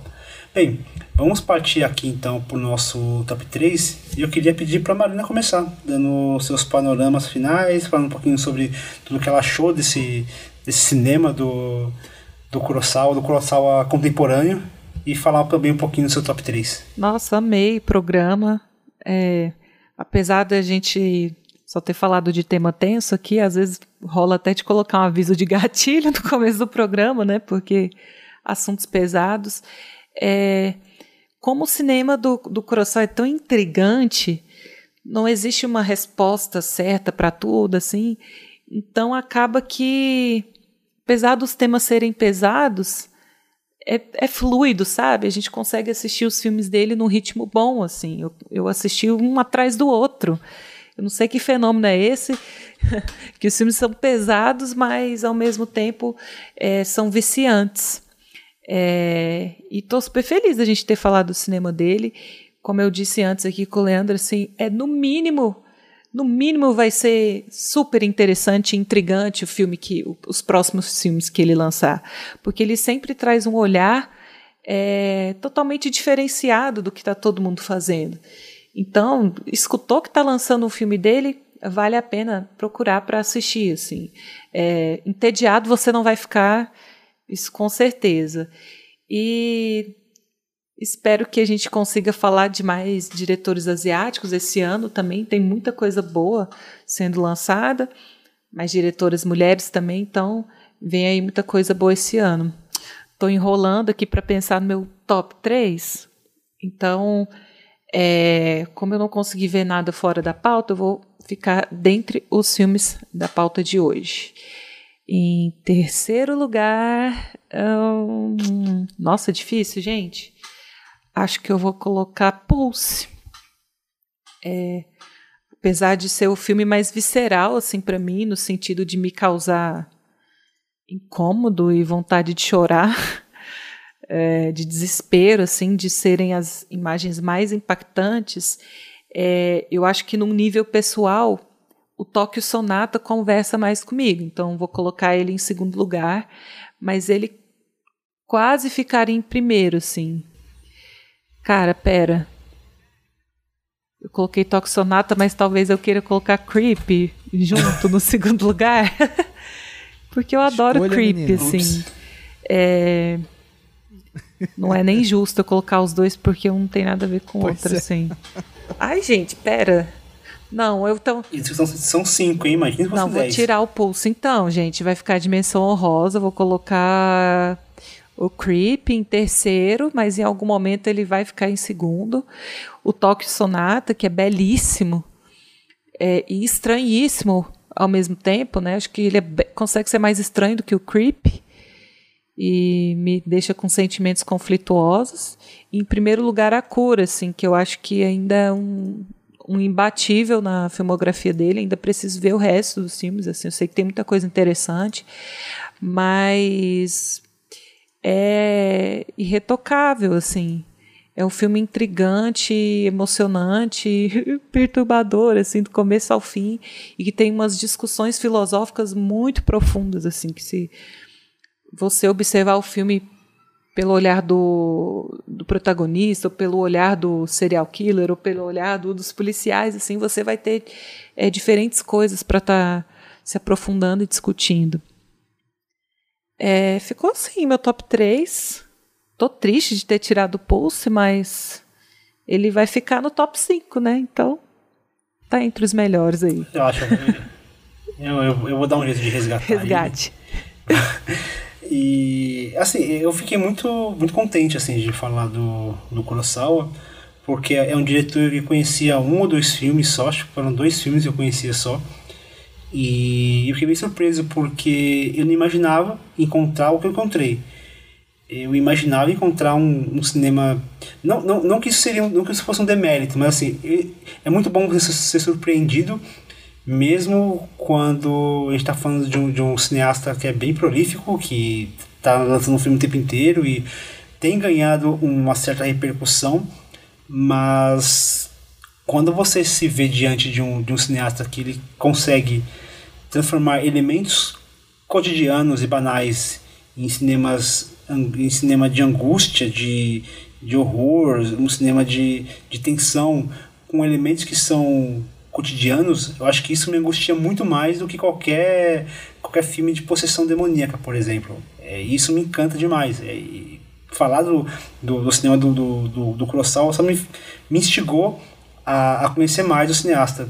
Indo aqui pro meu top 3, o meu ele ficou muito muito próximo assim os filmes um do outro não não não para mim não, não foram aqueles grandes filmes que me arrebataram mas todos mexeram comigo de uma forma ou de outra mas teve um ai teve um que, que foi que foi complicado. Mas eu vou, eu vou começar pelo terceiro lugar que foi a cura e é engraçado que, é um filme que durante a conversa que a gente teve aqui ele cresceu comigo assim. Tanto que de todos os filmes acho que a cura é um que eu que se eu não tivesse um tão, tão cansado talvez eu acabasse o programa aqui eu botasse ele para assistir porque eh, me instigou, assim, cara. E assim, e de todos os filmes, eu acho que aqui, apesar de ter sido um dos primeiros filmes, do, do- um dos grandes primeiros filmes dele, né, é, no início de carreira, eu acho que ele tá muito, tá muito técnico, assim, ele tá muito afiado, ele tá muito refinado, a direção dele tá muito refinada em A Cura e talvez isso foi o que mais me encantou. É, para além de toda, toda a temática é, quase freudiana que ele traz aqui para esse filme, mas é, essa direção dele me pega demais. E em segundo lugar, eu coloco o Toque Sonata, que por mais que não seja talvez aquele, f- aquele cinema clássico de horror que, que, que talvez o Kurosawa tenha reconhecido, mas é um tipo de, de horror familiar que me encanta, essa coisa do, dessa família desestruturada vivendo de aparências e como uma família que vive de aparências, qualquer ruído pode fazer com que isso tudo desmorone. Por isso eu coloco ele em segundo lugar. Em primeiro lugar eu coloco Pulse porque me pegou demais, assim, me pegou muito. É um filme que, para além de toda a questão de angústia, eu acho que o filme que, que trata dessa solidão acompanhada, dessa coisa de, de você estar conectado e ao mesmo tempo estar sozinho, numa época que é pré-rede social, para mim antecipa muitos discursos que, que, que vão se aprofundar conforme as redes sociais vão se intensificando, vão, vão surgindo e vão dominando toda a sociedade, né? Então, para um filme que, que se passa pré-rede social, e hoje a gente, a gente entende quais são os efeitos da rede social, de todas as redes sociais, né? E como que esses algoritmos eles moldam ah, o nosso sistema, um filme que foi feito antes disso e conseguir abordar de- dessa forma essa, essa temática é algo assim que, que chega a impressionar assim como como de alguma forma o Kurosawa ele se colocou à frente né eu não sou muito fã desse termo à frente do seu tempo mas que de alguma forma ele previu alguns temas que viriam a ser discutidos mais para frente por isso eu coloco o Pulse aqui em primeiro lugar e você Leandro como que que, que você consegue sintetizar tudo que a gente conversou aqui sobre Kurosawa e quais são os seus três melhores filmes da pauta ou se quiser citar algum fora da pauta também, com menção rosa, vai ser legal também pra, pra galera ter mais opções de filme pra buscar. Não, beleza. Eu vou dar uma subvertida, na verdade. Eu vou. Eu vou colocar dentro do meu top 3 um filme fora da pauta. É. Que. Eu acho uma pena que a gente não tenha falado aqui, mas. Subvertida, Leandro. Você sempre faz isso? porque- Eu entendo. É, é, não é, não é exatamente errado, né? Não. É, eu achei raro, é Mas- raro você manter os filmes da pauta, né? É, Mas é porque, assim, às vezes, aqui a gente tem uma coisa que é: quem escolhe a pauta é soberano né, na escolha dos filmes da pauta. Ou seja, quem escolhe a pauta, quem escolhe o diretor, né? É soberano na escolha dos filmes. Então, muitas vezes é um, alguém indica um diretor que eu gosto muito e aí Os seus queridinhos ficam de tanta- fora. Eu faço um lobby, né? Mas às vezes eu não consigo colocar tudo pra dentro. E dessa vez eu não consegui. Eu até tentei, né? Mas tudo bem. É, mas eu entendo, porque é um filme que. Bom, vou falar logo o top 3, né? É, Que aí já já eu falo desse filme. Que aí, então, em terceiro lugar, eu. Eu fico com o Pulse. é, Porque. Apesar de ser talvez o filme mais famoso, né, do, do, do Kurosawa no mundo, né, aqui no mundo ocidental, é, eu acho que alguns outros me encantam mais, assim, pelo seu mistério, pela sua é, pela sua construção e tal, mas o Pulse ele é de fato um, um evento, né, dentro do da história do cinema. Eu acho que ele é um, é um filme único, apesar de ser um filme que é, influenciou muita gente, influenciou muita coisa depois. É, então acho para mim é muito importante que ele esteja aqui de alguma maneira representado. Então, em terceiro lugar, o Pulse. É, em segundo lugar, a cura, por ser esse mistério absoluto, essa essa forma né, de, de construir personagens que estão fora de tudo aquilo que a gente conhece, né? É, Da, na maneira de organizar os espaços, eu acho que a cura é um. Bom, e por ser um filme tão importante também para a carreira dele é, pessoalmente, né? Um, o talvez o primeiro grande filme autoral né, que, ele, que ele tenha conseguido fazer, com, enfim, algum orçamento que ele gostaria e né, com apoio que ele gostaria. É, em primeiro lugar, coloco esse filme que está fora da nossa pauta aqui, mas é o filme que mais me arrebatou. Ele é- esse é um filme que eu tenho. Eu tô com um medo de rever, inclusive, assim. Mas não é nem medo de não gostar, assim. É medo real. Porque certamente é o filme que mais me, me assustou, assim, na vida. Que é o Sense, de 2000. Bom, essa palavrinha, né, que significa algo próximo de sessão espírita, né? Que é um filme sobre um casal que encontra uma menininha perdida e ao invés deles é, entregarem a menina para a polícia, né, enfim, para tentar localizar os pais, eles armam toda uma tramóia para fingir que eles vão, né, de uma maneira é, por meio dessas, dessas sessões espíritas, eles vão encontrar a garota. Então eles escondem a garota e falam: olha só, eu vou conseguir encontrar porque nós somos um casal famoso de. né, eles- na verdade, eles tentam a fama com essa, com essa, com essa, com essa invencionice de se prestarem como, como enfim, videntes, pessoas de, de, de- com alguma sensibilidade astral aí para encontrar a garota. E só que as coisas começam a acontecer de verdade, assim, o que era tramóia vira vira realidade e eles precisam lidar com esses fantasmas. E e é para mim é o filme de fantasma por excelência. E é um filme que consegue ser ao mesmo tempo misterioso e sugestivo e também é, é um filme direto e material e que você consegue enxergar tudo e é tudo palpável e ao mesmo tempo é tudo mistério enfim, é um grande filme. Se eu não me engano, é um filme que ele fez para TV. É um filme do- dos anos 2000, um ano antes dele fazer o Pulse. Né? De alguma maneira ele estava muito imerso né? com essa coisa dos fantasmas e tal. Então, para mim, é, é o grande filme dele, é a grande ob- obra-prima. E, bom, re- óbvio que é uma questão de gosto, assim, porque eu acho que os outros que eu falei aqui, a cura e Pulse também são, mas esse aqui me, me impacta demais, assim por mais que ele tenha essa, esse desprestígio, digamos assim.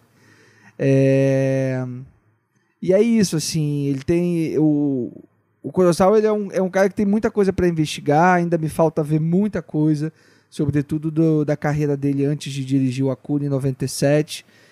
Todos esses filmes de Yakuza, de ação, é, esses policiais que ele fez é, ali nos anos 80, nos, no início dos anos 90, eu sou louco para ver.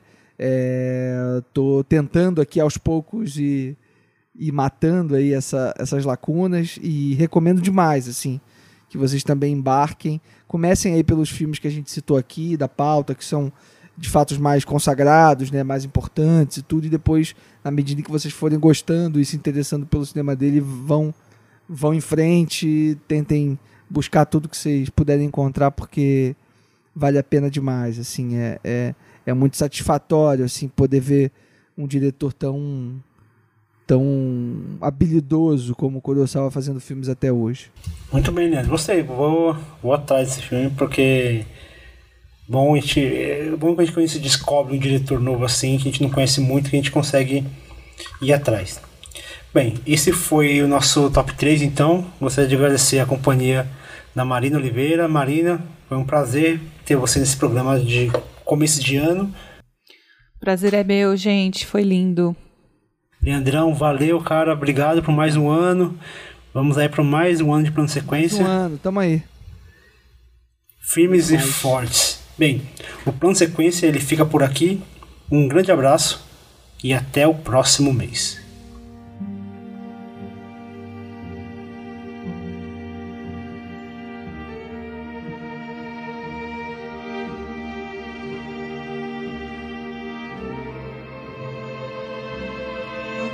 Este episódio teve a apresentação minha, Fernando Machado, que também foi responsável pela edição, sonorização, publicação e pauta.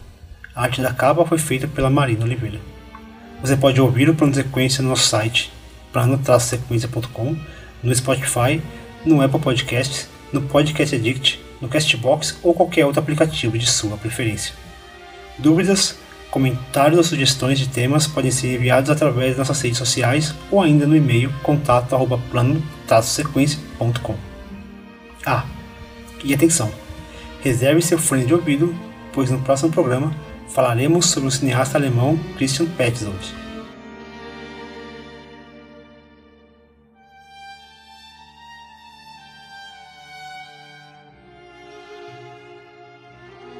Tomar uma água. Porra, esse é o, esse é o respiro que você Esse é o respiro. A gente precisou, viu? A família se desintegra lentamente. Porra, que respiro é E esse? não se desentrega. Isso, isso foi uma escolha É, acho que ruim não ficou tão leve assim, não, né? Que a família continua intacta no final, Que hein? isso? É, Não, intacta. Eu não É, sei. Ou será que não? sei se é não? a palavra correta, né? Intacta. Não, mas dizer que se desintegra, gente. Ah, se desintegra Ela, sim. pelo menos, ela, Que isso, cara? O cara é atropelado no meio ela da rua. começa- Mas volta começa de um novo. desconhecido pra uma cabana, estuprada. Ah, o fi- Que isso? É- é Eles terminam ela- abraçados. O outro menino o filho vai pra Não, guerra. abra- abraçado não significa que eles estão inteiros, né? Não, pô. Ai, ai. Vamos, vamos. Vocês querem começar Não, ou querem ir no banheiro? Já, já Já começou foi, no já. Não, fim. agora, agora, agora emendou, já. Agora não tem Ah, o que fazer, tá. não.